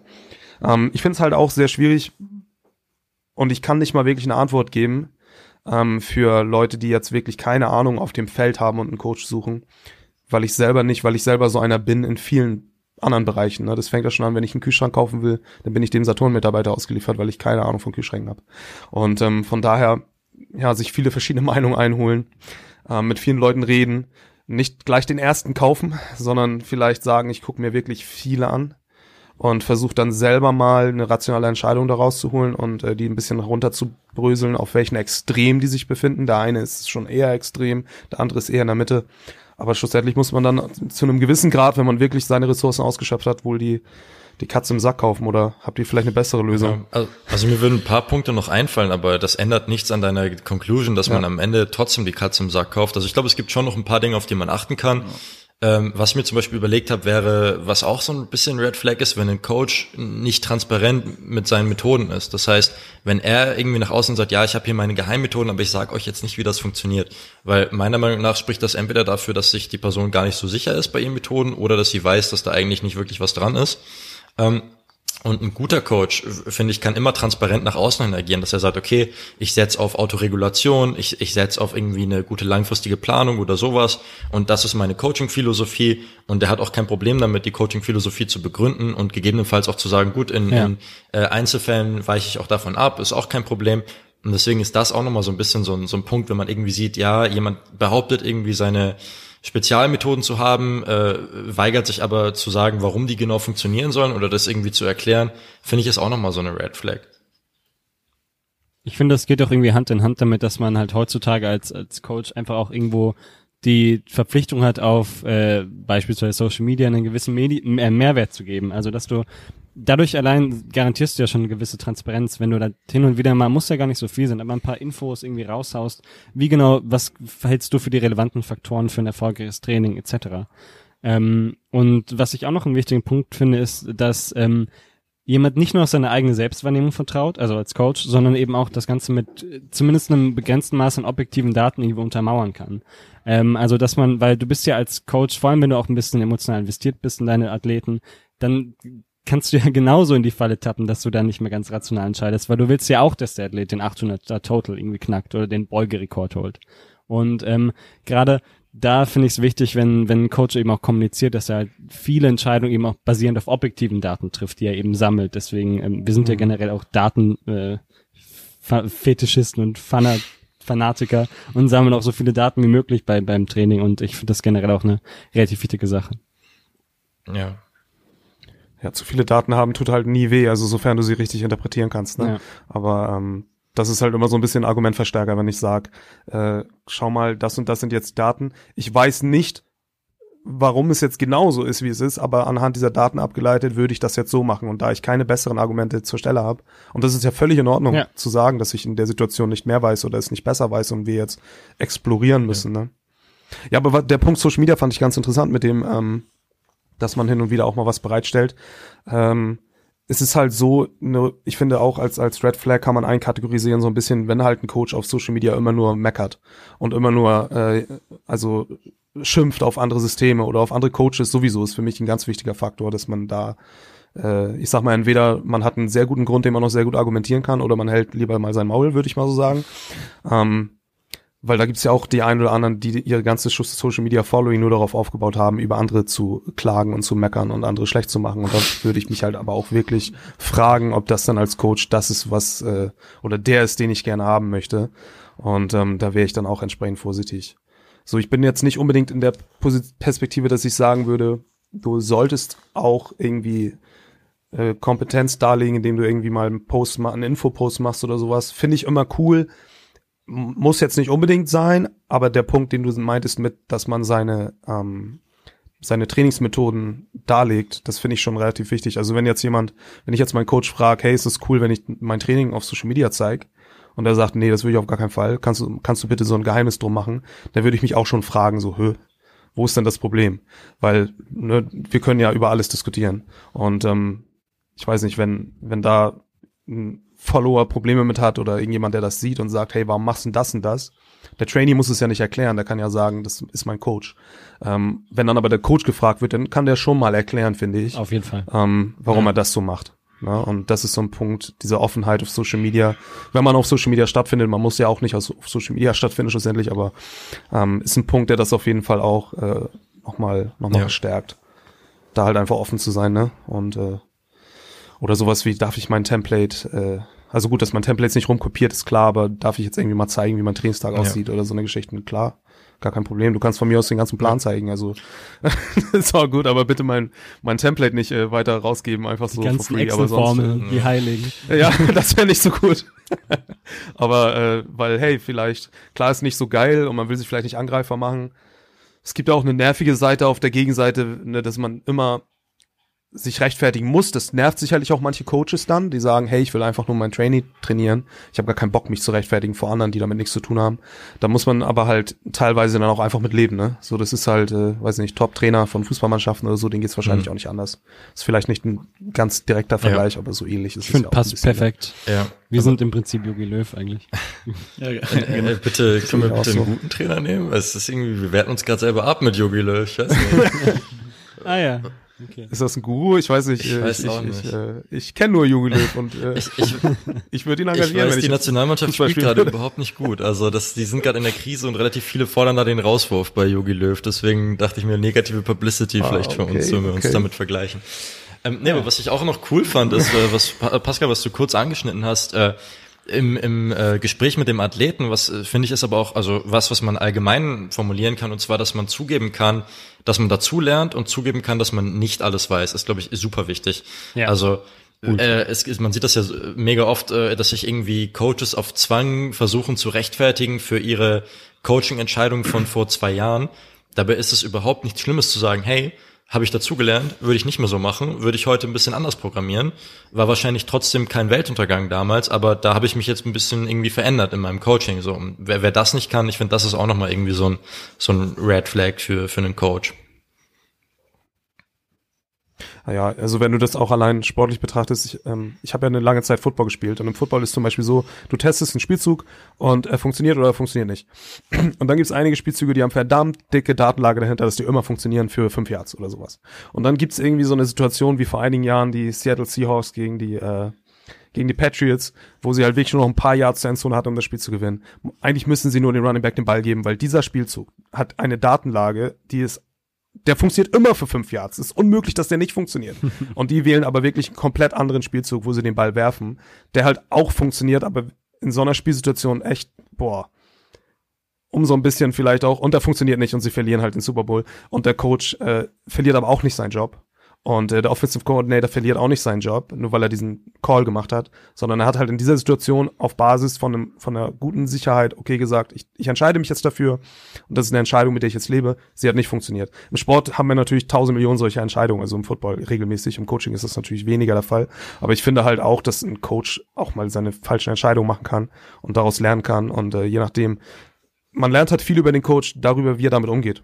Wenn er dann zum Trainee geht und sagt, ja, es war jetzt deine Schuld, dass du den Lift nicht geschafft hast, dann ist das sehr schlecht. Wenn der Coach sagt, hey, fuck, ich habe vielleicht einen Fehler gemacht in der Gewichtswahl für deinen letzten Versuch auf dem Wettkampf, that's the Ja. game. So, das, das ist es halt. Ne? Ja. Und äh, es ist nicht weiter schlimm, es ist scheiße, geht, Ja. geht auf meine Kappe. Gut ist. Ich denke, ich denke, das ist mehr, mehr oder weniger die Quintessenz. Also du als Coach solltest dir quasi immer bewusst sein, dass du nie auslernst, unabhängig davon, wie erfolgreich deine Athleten sind. Ähm, kurz Thema Red Flag nochmal. Ähm, was mir nochmal in den Kopf gekommen ist, sobald ein Coach behauptet, sein Coaching wäre top, weil guck dir mal meine erfolgreichen Athleten an, ist es halt eine Begründung, die an sich nichts mit der Kompetenz zu tun hat. Ähm, Ja. da vielleicht auch noch mal so ein bisschen aufpassen, falls das wer behauptet, sehe ich zumindest so. Weiß ich nicht, inwiefern das ein Grund ist, sein Coaching zu Ja. bewerben. Also ich finde, man, man kann natürlich schon so ein bisschen drauf gucken, bringt jemand überhaupt irgendwie erfolgreiche Athleten vor oder machen die überhaupt irgendwie Progress bei dem im Coaching? Aber äh, wenn, wenn das natürlich das einzige Argument ist, mit, mit dem das Coaching beworben ist, dann stimme ich dir auf jeden Fall zu, klares Red Flag. Und nur an einer Handvoll guten Athleten oder sehr guten Athleten kannst du nicht ablesen, ob es ein guter Coach ist, weil das haben wir ja anfangs gesagt, spielen zu viele andere Punkte äh, auf jeden Fall mit rein. Also da äh, stimme ich dir äh, komplett zu. Äh, was ich auch immer komplett lächerlich finde, ist, wenn irgendwie Leute äh, seit drei, vier Wochen im Coaching sind und dann der Coach schon irgendwie eine Insta-Story macht und äh, irgendwie braggt mit den PRs und so. Und hier, mein, mein neuer Athlet hat nach drei Wochen diesen kranken PR aufgestellt, weil es ist halt einfach nicht deine Arbeit als Coach. Also du hast da einfach keinen Anteil daran, außer vielleicht, dass du bisschen weniger Fatigue produziert hast Also- mit deinem Plan oder so. Aber das, das Ja, war's dann genau. halt auch. Also ich kann, ich kann da ein Lied von singen, weil ich das relativ oft sehe. Wenn ich Trainees hatte, die zum Beispiel mit einem Trainingsprogramm von mir trainiert haben oder auch ein bisschen angeleitet mit Trainingsprogramm, wo wir halt wochenlang Hypertrophie gemacht haben, die Leute wirklich eine breite Basis geschaffen haben und die sich dann in Coaching entscheiden. Das ist immer das, was ich danach versuche, den Leuten mitzugeben. So, hey, ähm, ich bin ja im Grunde kein Coach in dem Sinne. Geh bitte in Coaching, wenn du es ernst meinst, weil das ist für dich das Bessere. Und dann ist es ja so, dass es viele Studenten gibt, die sich das nicht leisten wollen oder können. Die trainieren dann mit so einem Plan zum Beispiel unter Anleitung, weil es halt günstiger ist und gehen dann in Coaching. Und dann weiß ich, okay, wir haben den jetzt, der müsste jetzt nur eine, eine Phase machen, wo er mal ein bisschen Ermüdung abbaut und ein bisschen die Gewichte hochgeht und der wird durch die Decke gehen. Innerhalb von vier Wochen, ne? Und neue PRs einfahren. Diese PRs sind aber nicht dann praktisch das Ergebnis von dem neuen Coach, so mehr oder weniger, sondern halt des Trainings, was vorher geschaffen wurde, ne?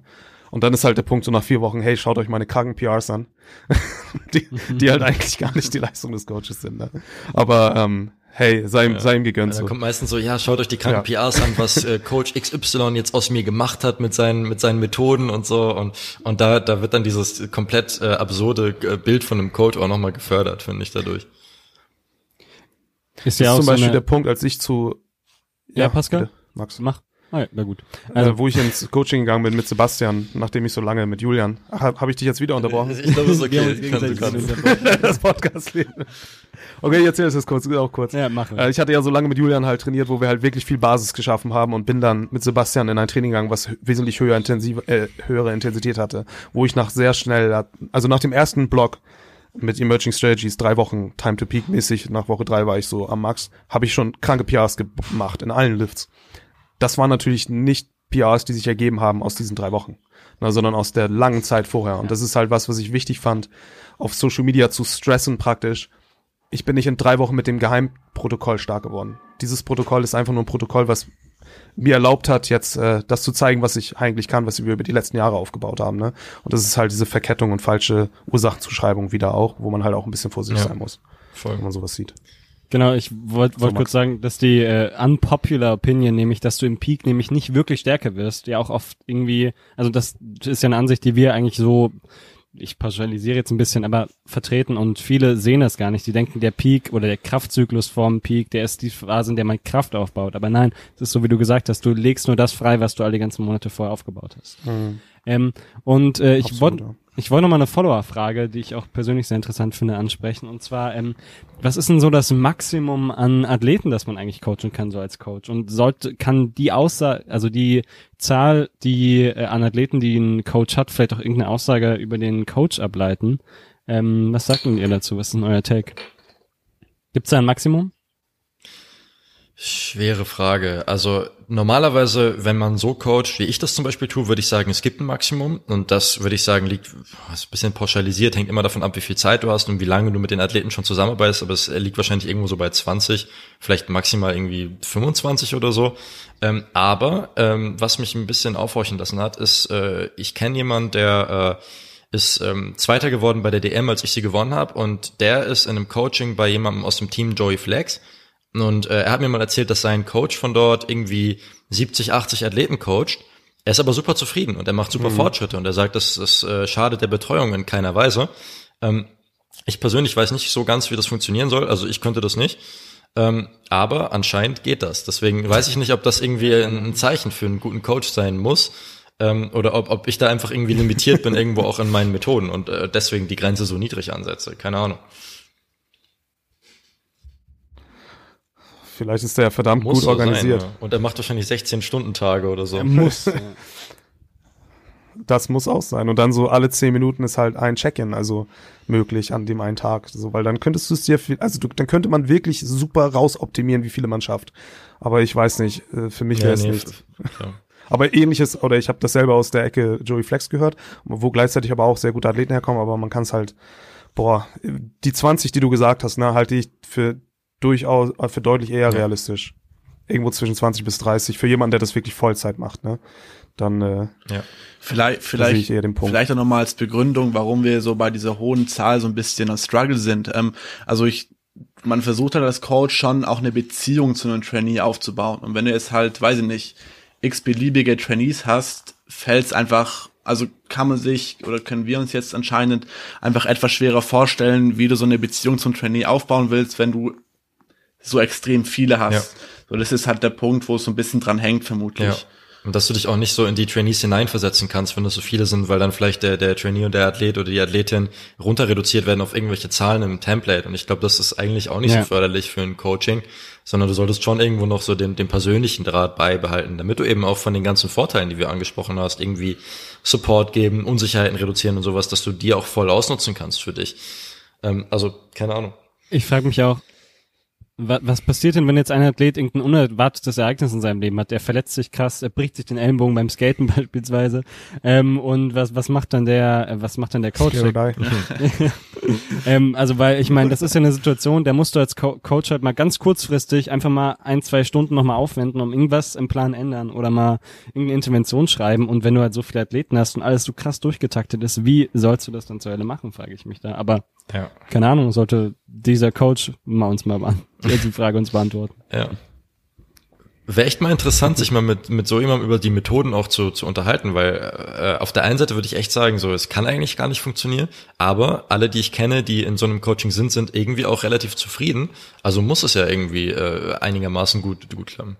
Aber wie groß ist denn, Vincent, wie groß ist denn der Buy-in, wenn du sagst, ich bin bei dem Coach äh, aus dem Coaching-Team, wo auch Russell O'Hoy gecoacht wird und wo Ja. der herkommt und der herkommt. Da haben wir Ja. wieder den Punkt Buy-in halt und vielleicht sind die Methoden nicht die besten, aber der Buy-in ist halt, ich bin Team Joey Flex. Boy, was los? ne, das darf man halt einfach nicht vergessen, auch ab einem bestimmten Grad. Auf das, ob das auf lange Sicht funktioniert, ist halt wieder eine andere Sache, aber es wird sicherlich eine gewisse Zeit Ja, gut Das funktionieren. stimmt. Ne? Ja. Und äh, weil da sind wir bei dem Punkt, ne, wenn, wenn Tra Trainingstemplates sowieso überbewertet sind, so mehr oder weniger. Ähm, und Technikfeedback kann man ja auch hinbekommen, wenn man 70 Athleten hat, vielleicht nicht so regelmäßig, aber so und auch vielleicht nicht so detailliert, aber irgendwie ein bisschen was geht schon, glaube ich. Dann bleibt eigentlich nur noch der Punkt Bayern halt, ne? Und äh, wie wie wie äh, sehe ich ja wie sehe ich mich in diesem Konstrukt? Ja, Und der Bayern wird wahrscheinlich relativ hoch sein, wenn er die besten Powerlifter der Welt coacht, so mehr oder weniger das stimmt, ja. Pauschalisiert. Nee, das, das ist auf jeden Fall richtig. Ansonsten, äh, woran erkennt man einen guten Coach? Haben wir eigentlich auch, würde ich sagen, ganz gut abgearbeitet. Haben wir viel drüber geredet. Ähm, ich habe mich, ich erinnere mich an eine User-Frage oder Follower-Frage, besser gesagt. Ähm, was? User. Ja, ich, ich verspreche mich heute irgendwie. Ähm, was darf ein Coaching maximal kosten pro Monat? Finde ich auch eine super interessante Frage, weil es gleichzeitig so eine sensible Frage ist. Also wir haben da ja so ein bisschen unser eigenes äh, Pricing-System. Ähm, vielleicht äh, erstmal dein Take, Pascal, dazu.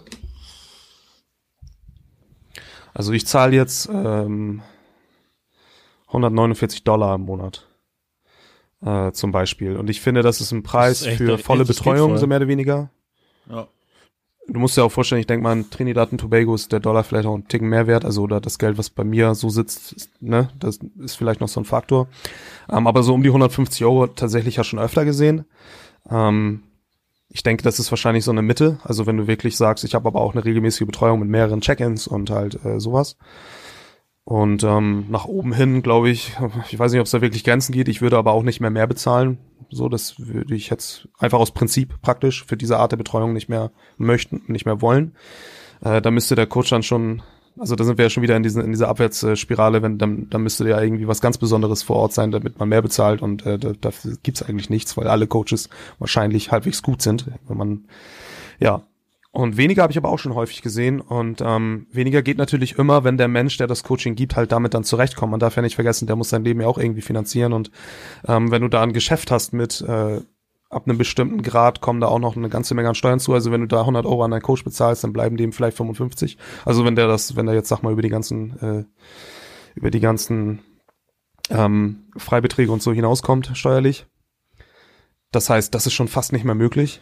Ähm, aber so im Bereich 100 bis 150 Euro, glaube ich, ist, äh, glaube Mhm. ich, so ein Sweet Spot. Ja, deckt sich eigentlich ganz gut mit unseren Preisen. Und was es maximal kosten darf, kann ich dir echt nicht sagen. Also ich weiß nicht, also ich finde irgendwie so, äh, wenn man irgendwie sieht 200 pro Monat, finde ich das irgendwie noch halbwegs zu rechtfertigen bei einer wirklich guten Betreuung.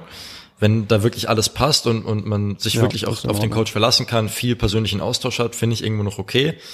Aber alles, was über 200 im Monat ist, kann ich einfach nicht nachvollziehen. Also ich, ich frage mich einfach, welcher, äh, äh, also welche Arbeit soll das rechtfertigen, den Preis? Also da, das bedeutet für mich gleichzeitig, dass der Coach wirklich so ineffizient arbeitet, dass, dass es den Preis rechtfertigt. Also äh, habe ich echt gar kein Verständnis für.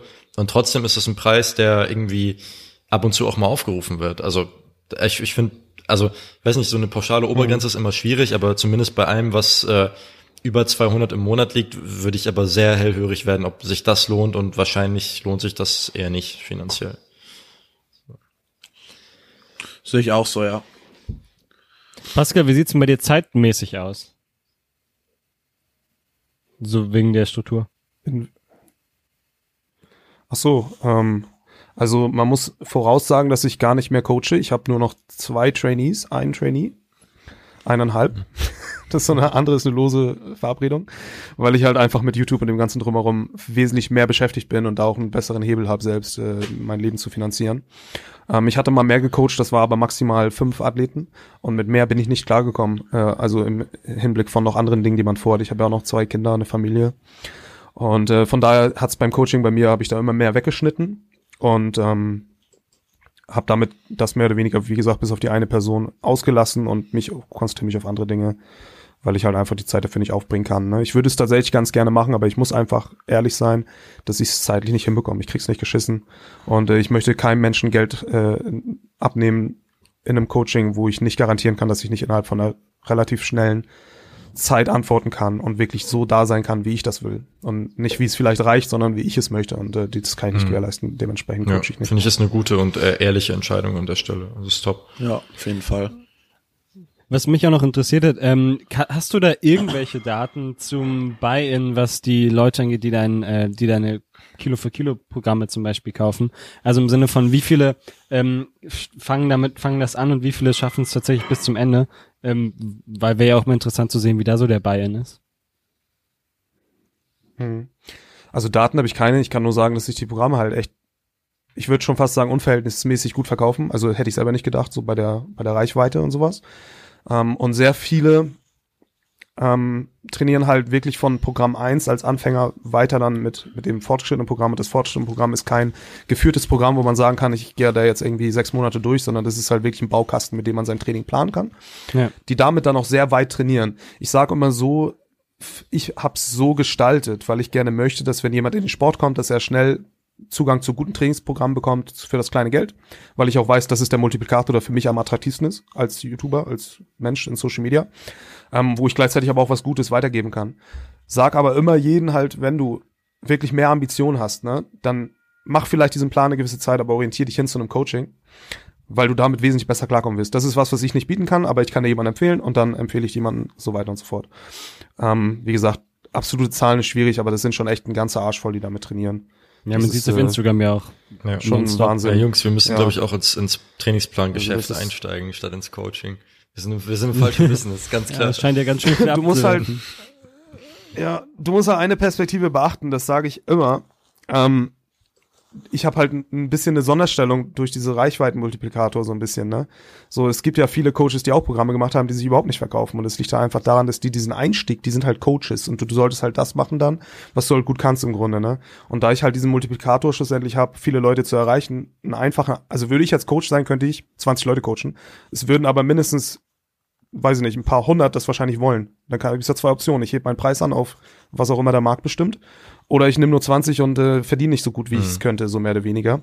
Ich habe deswegen aufgehört zu coachen, weil ich das nicht möchte und ich würde niemals mehr Geld nehmen als, wie du schon gesagt hast, diese 150 zum Beispiel. Aber der Punkt ist halt, ähm, ich nutze halt den Markt an der Stelle in meinen Augen sinnvoller für mich, indem ich halt Pläne anbiete anstelle von ja. Coachings. Und äh, da sollen in meinen, also wie gesagt, ich mache sehr oft sehr viel Werbung für Coaches so, weil ich finde, da soll immer schnell, ich finde es halt geil und ich finde, die Leute sollen sich ein Coaching gönnen und sollen nicht zu lange mit Trainingsprogrammen bleiben. Aber sie können halt eine sehr gute Brücke schlagen für Leute, die sich halt noch kein Coaching leisten können, die es sich vielleicht nicht leisten wollen und die vielleicht auch nicht wirklich Ambitionen im Powerlifting haben, sondern erstmal trainieren wollen und dann halt noch mehr Bock kriegen, umso ja. stärker sie werden.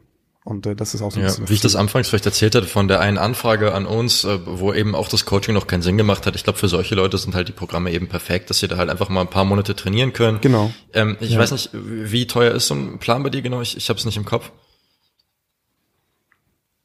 Also die sind alle unter 50 Euro oder unter 75. Also 40 Euro kostet das Anfängerprogramm. Damit kannst du jetzt in Theorie, sagen wir mal ein halbes Jahr, dann hast du es austrainiert.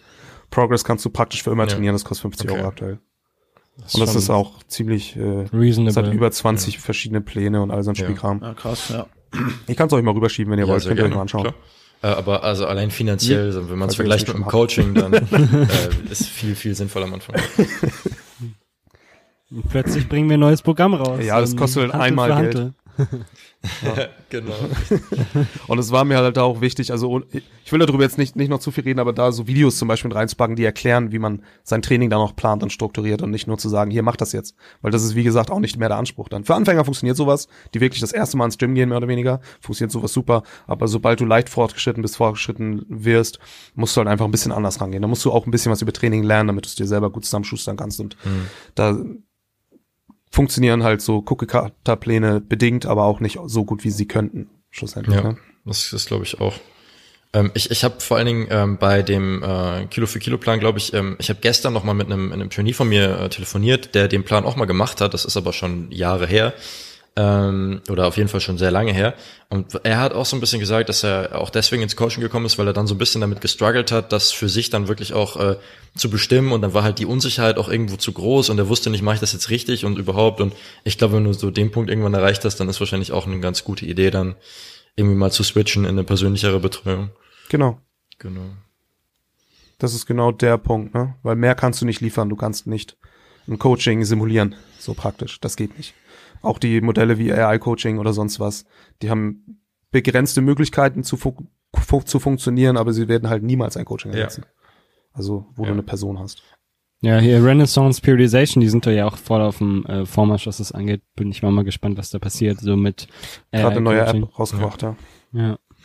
An sich finde ich, es ist ein mega interessantes yes, Thema. Ähm, es ist auch eigentlich ganz interessant, wenn man sich mal so ein bisschen Gedanken über die, die äh, Algorithmen dahinter macht, äh, wie, wie die so funktionieren, weil ähm, an sich ist es, man, man lehnt sich eigentlich sehr weit aus dem Fenster, wenn man das, was es momentan gibt, als äh, AI bezeichnet. Ähm, aber wenn man sich so ein bisschen mit der, mit der Science dahinter auskennt, dann sieht man so, okay, das Potenzial, dass man da äh, theoretisch ein, ein nices Coaching-Programm draus machen könnte, ist rein wissenschaftlich auf jeden Fall da. Aber es wird wahrscheinlich noch, weiß nicht, Jahrzehnte dauern, bis das irgendwie ja. mal eine Marktreife in unserer Nische erreichen würde. So, also, aber ich bin gespannt. Ich, ich gucke auch immer, was es so Neues mhm. gibt und ob man da irgendwie äh, was verpasst hat oder so. Und ich glaube, da, da, weiß nicht, in, in 10, 12 Jahren oder so kann man sicherlich ein bisschen was auf der Schiene erwarten, aber jetzt gerade auf jeden Fall überhaupt nicht gleichwertig mit irgendeinem Coaching. Also ich sehe da ein Problem darin, dass man sich selbst halt einfach auch sehr gut bescheißen kann, weil nach zwei Eingaben weißt du, wie das System reagiert. Und wenn du halt Bock hast, ein bisschen schwerer zu trainieren, dann weißt du auch ganz genau, was du eingeben kannst, damit das Training schwerer wird. Und das ist halt der Punkt, womit dann viele, du musst halt wieder wahnsinnig objektiv mit dir selber sein können, um diese Eingaben in das Programm zu machen, ähm, die wirklich widerspiegeln, wie du im Training bist. Da, da sind wir wieder an dem Punkt, dass du dich selber, na, du musst mit dir selbst dann wirklich ein Profi sein. Und äh, deswegen ist es immer schwierig, sofern ähm, Mensch mit Maschine interagiert, weil der Mensch was in die Maschine reingibt, was aber nicht der Realität entspricht, weil wir uns gar nicht so objektiv einschätzen können. Und das ist so der ja. Knackpunkt. Wenn man den natürlich irgendwann überwinden kann, weil man sein Training per Geschwindigkeit misst oder so und da noch objektivere Zahlen kriegt, aber das sind halt Dinge, da ist es immer noch wesentlich günstiger und ja. einfacher, sich einen Coach zu gönnen, anstelle damit ja, dann anzufangen. Ne? Aber ja, sicherlich in ein paar Jahren wird, das, wird man dann ganz Aber Stück weiter das sein. Das ist das ja. Ding, weil, das also wie du es halt erzählt hast, halt. äh, heutzutage ist es halt so, dass äh, diese deterministische Natur von dem Algorithmus halt ziemlich easy ersichtlich ist. Und deswegen ist es halt auch quasi eigentlich keine AI. Genau. So, es ist halt, die, die AI ist mehrheitlich ein Marketingbegriff in dem, in dem Fall. Wenn du aber weiterdenkst in, in die Richtung Machine Learning und wenn du sowas wirklich implementieren kannst, und wenn du das technisch umsetzen kannst, dann hat das natürlich schon Potenzial. Jetzt ist das Ding, dass Machine Learning Algorithmen äh, heutzutage noch recht äh, korrelationssensitiv sind. Das heißt, wenn du zum Beispiel irgendwie die optimale RPI feststellen willst, würdest du dir zum Beispiel den Zusammenhang mit der RPI und äh, der Fatigue angucken und das über eine Korrelation machen. Jetzt aber das Ding, wenn du siehst, okay, die, die RPI korreliert mit der Fatigue, dann weißt du ja nicht, was zuerst da war. Also ist die RPI höher, weil du fatigued ins Training gegangen bist, oder ist die Fatigue höher, weil du eine höhere RPI im Training hattest? Und das sind zum Beispiel so Challenges, die du momentan algorithmisch eigentlich quasi noch nicht lösen kannst in, in dem Bereich, dass du das wirklich mit einer begrenzten Datenmenge dann, dann vernünftig runter reduzierst. Und ich glaube aber, wenn man die Bridge mal überwunden hat, das heißt, wenn man wirklich mal ein, ein System gefunden hat, was halt mit, mit halbwegs objektiv äh, ähm, erhebbaren Daten dann irgendwie das, das Training auf, auf Basis von Algorithmen gut individualisieren und anpassen kann, ich glaube, dann wird's interessant. Aber wie gesagt, also ich denke, das dauert auf jeden Fall noch äh, ja mindestens zehn Jahre, keine Ahnung. Da muss man mal up to date bleiben. Ja. ja. Wir, wir können das ja mal im Auge behalten und dann vermarkten wir das in Kombi mit dem Haferflocken Quarkshake für, für, für maximale Power und dann Boom. geht's ab. Für die 310 Kilo Beuge, ne? ja, man. man kennt es. Genau. Weiß nicht, haben wir noch eine Follower-Frage eigentlich? Ich glaube, die haben wir durch. Okay. Ähm, dann Ja. würde ich sagen, Thema Coaching. Wollen wir für- sind wir soweit eigentlich durch, oder? Oder hat noch einer von euch irgendwie noch einen Gedanken, den er noch gerne teilen möchte? Ich habe nichts mehr.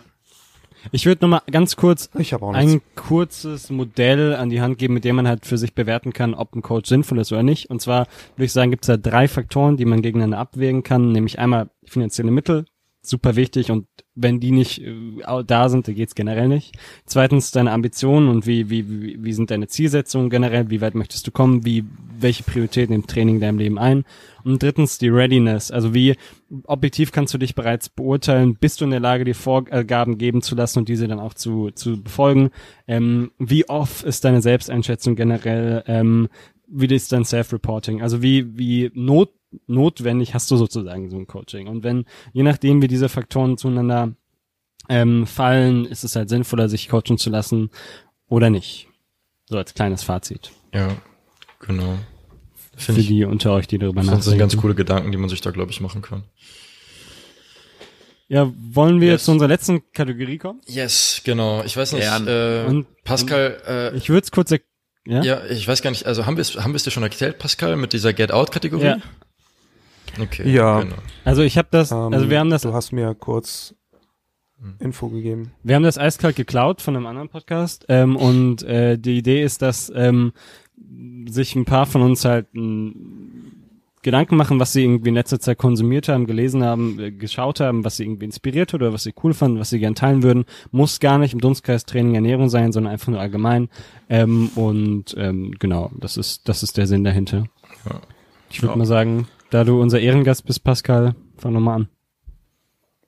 Ja, puh.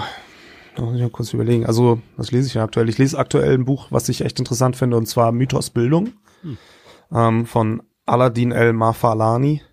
Habe ich das jetzt richtig gesagt? Ich hoffe. ähm, ist ein sehr spannendes äh, Buch, wo es ein bisschen, äh, was ein bisschen das Bildungssystem in Perspektive setzt und seine Zukunft.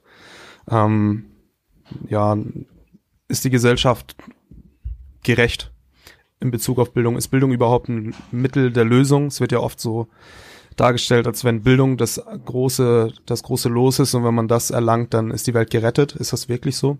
Ist ein sehr spannendes Buch, kann ich nur empfehlen. Ist auch leicht zu lesen, ist aber echt mehr ein Sachbuch. Ich glaube, es ist sogar ein Sachbuch.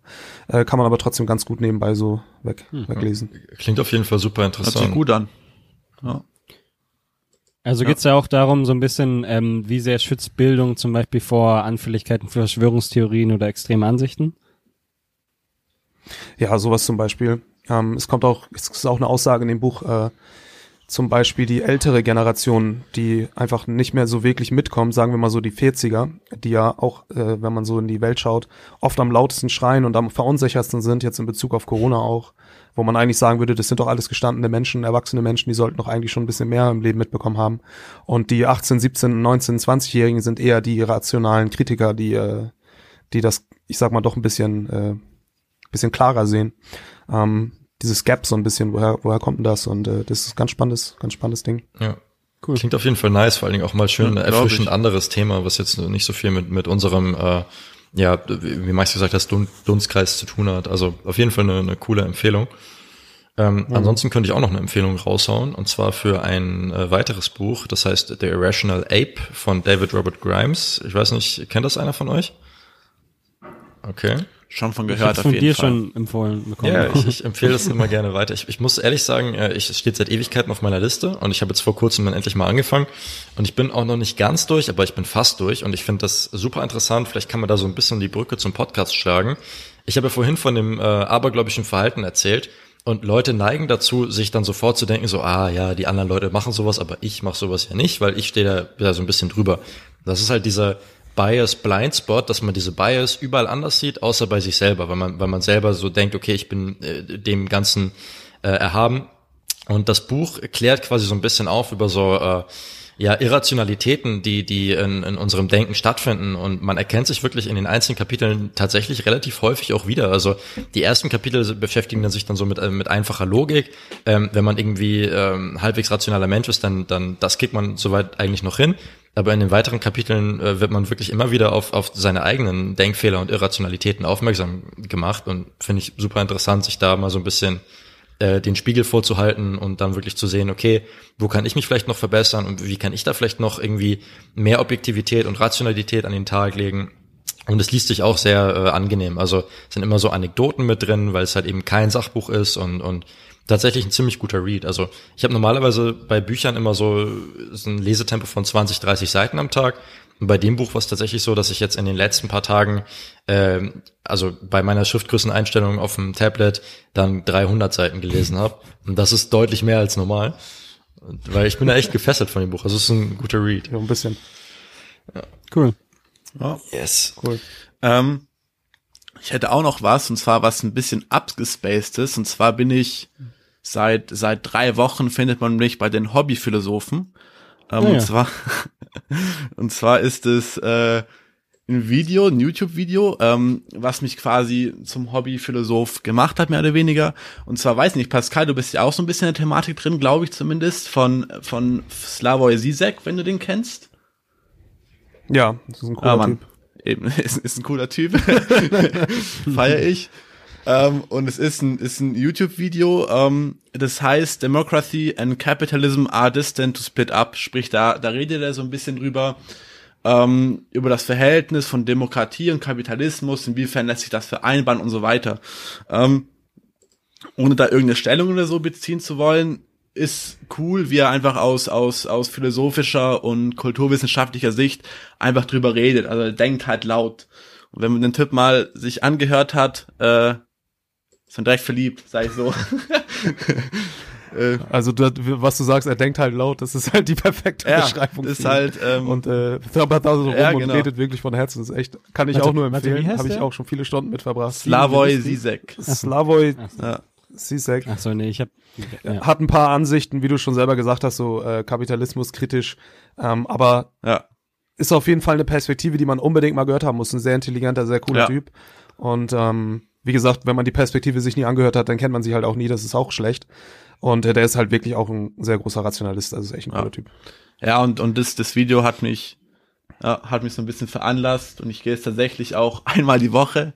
Samstags haben wir so einen Talk, mit ein paar Kollegen von mir, wo wir über so Texte von ihm auch ein bisschen quatschen und so. Wow, cool. Ja, ja.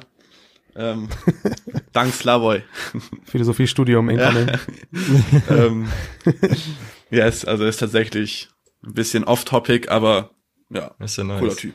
Äh, Ich, ich, ich wollte eigentlich kein Get Out mitbringen, aber das hat mich gerade inspiriert, noch ein, eine Sache vorzuschlagen. Und zwar ähm, im selben Atemzug das Buch How Democracies Die ähm, ist ein super gutes, gutes Buch, was halt analysiert, welche Warnsignale es dafür gibt, dass sich ein Staat von einer Demokratie in ein etwas autoritäres System entwickelt und ähm, wo es beginnt, äh, wie sich die Medienlandschaft verändert, was für Aussagen ge ge gestellt werden, welche Rede Verbote äh, über, überschritten werden ähm, und so weiter. Auch echt spannend. Und wenn man das mal liest, dann erschrickt man, wenn man sich ein paar Länder äh, anguckt äh, in unserer westlichen Welt zum Teil. Und ähm, kann ich auch nur empfehlen. How Democracies Die. Vielleicht eine Frage an dich, Max. Befinden wir uns schon in der Merkel-Diktatur? Ähm, Quatsch. ich, ich, ich darf das nicht sagen. Ich, ich, ähm, ich darf dazu keine Stellung nehmen. Tut mir leid. Okay. Ich ähm, habe schon zu oft, ich habe schon zu oft Bußgeld zahlen müssen. Nein, das ist natürlich nicht, natürlich nicht ernst gemeint. Wir sind nicht in einer Merkel-Diktatur, Okay.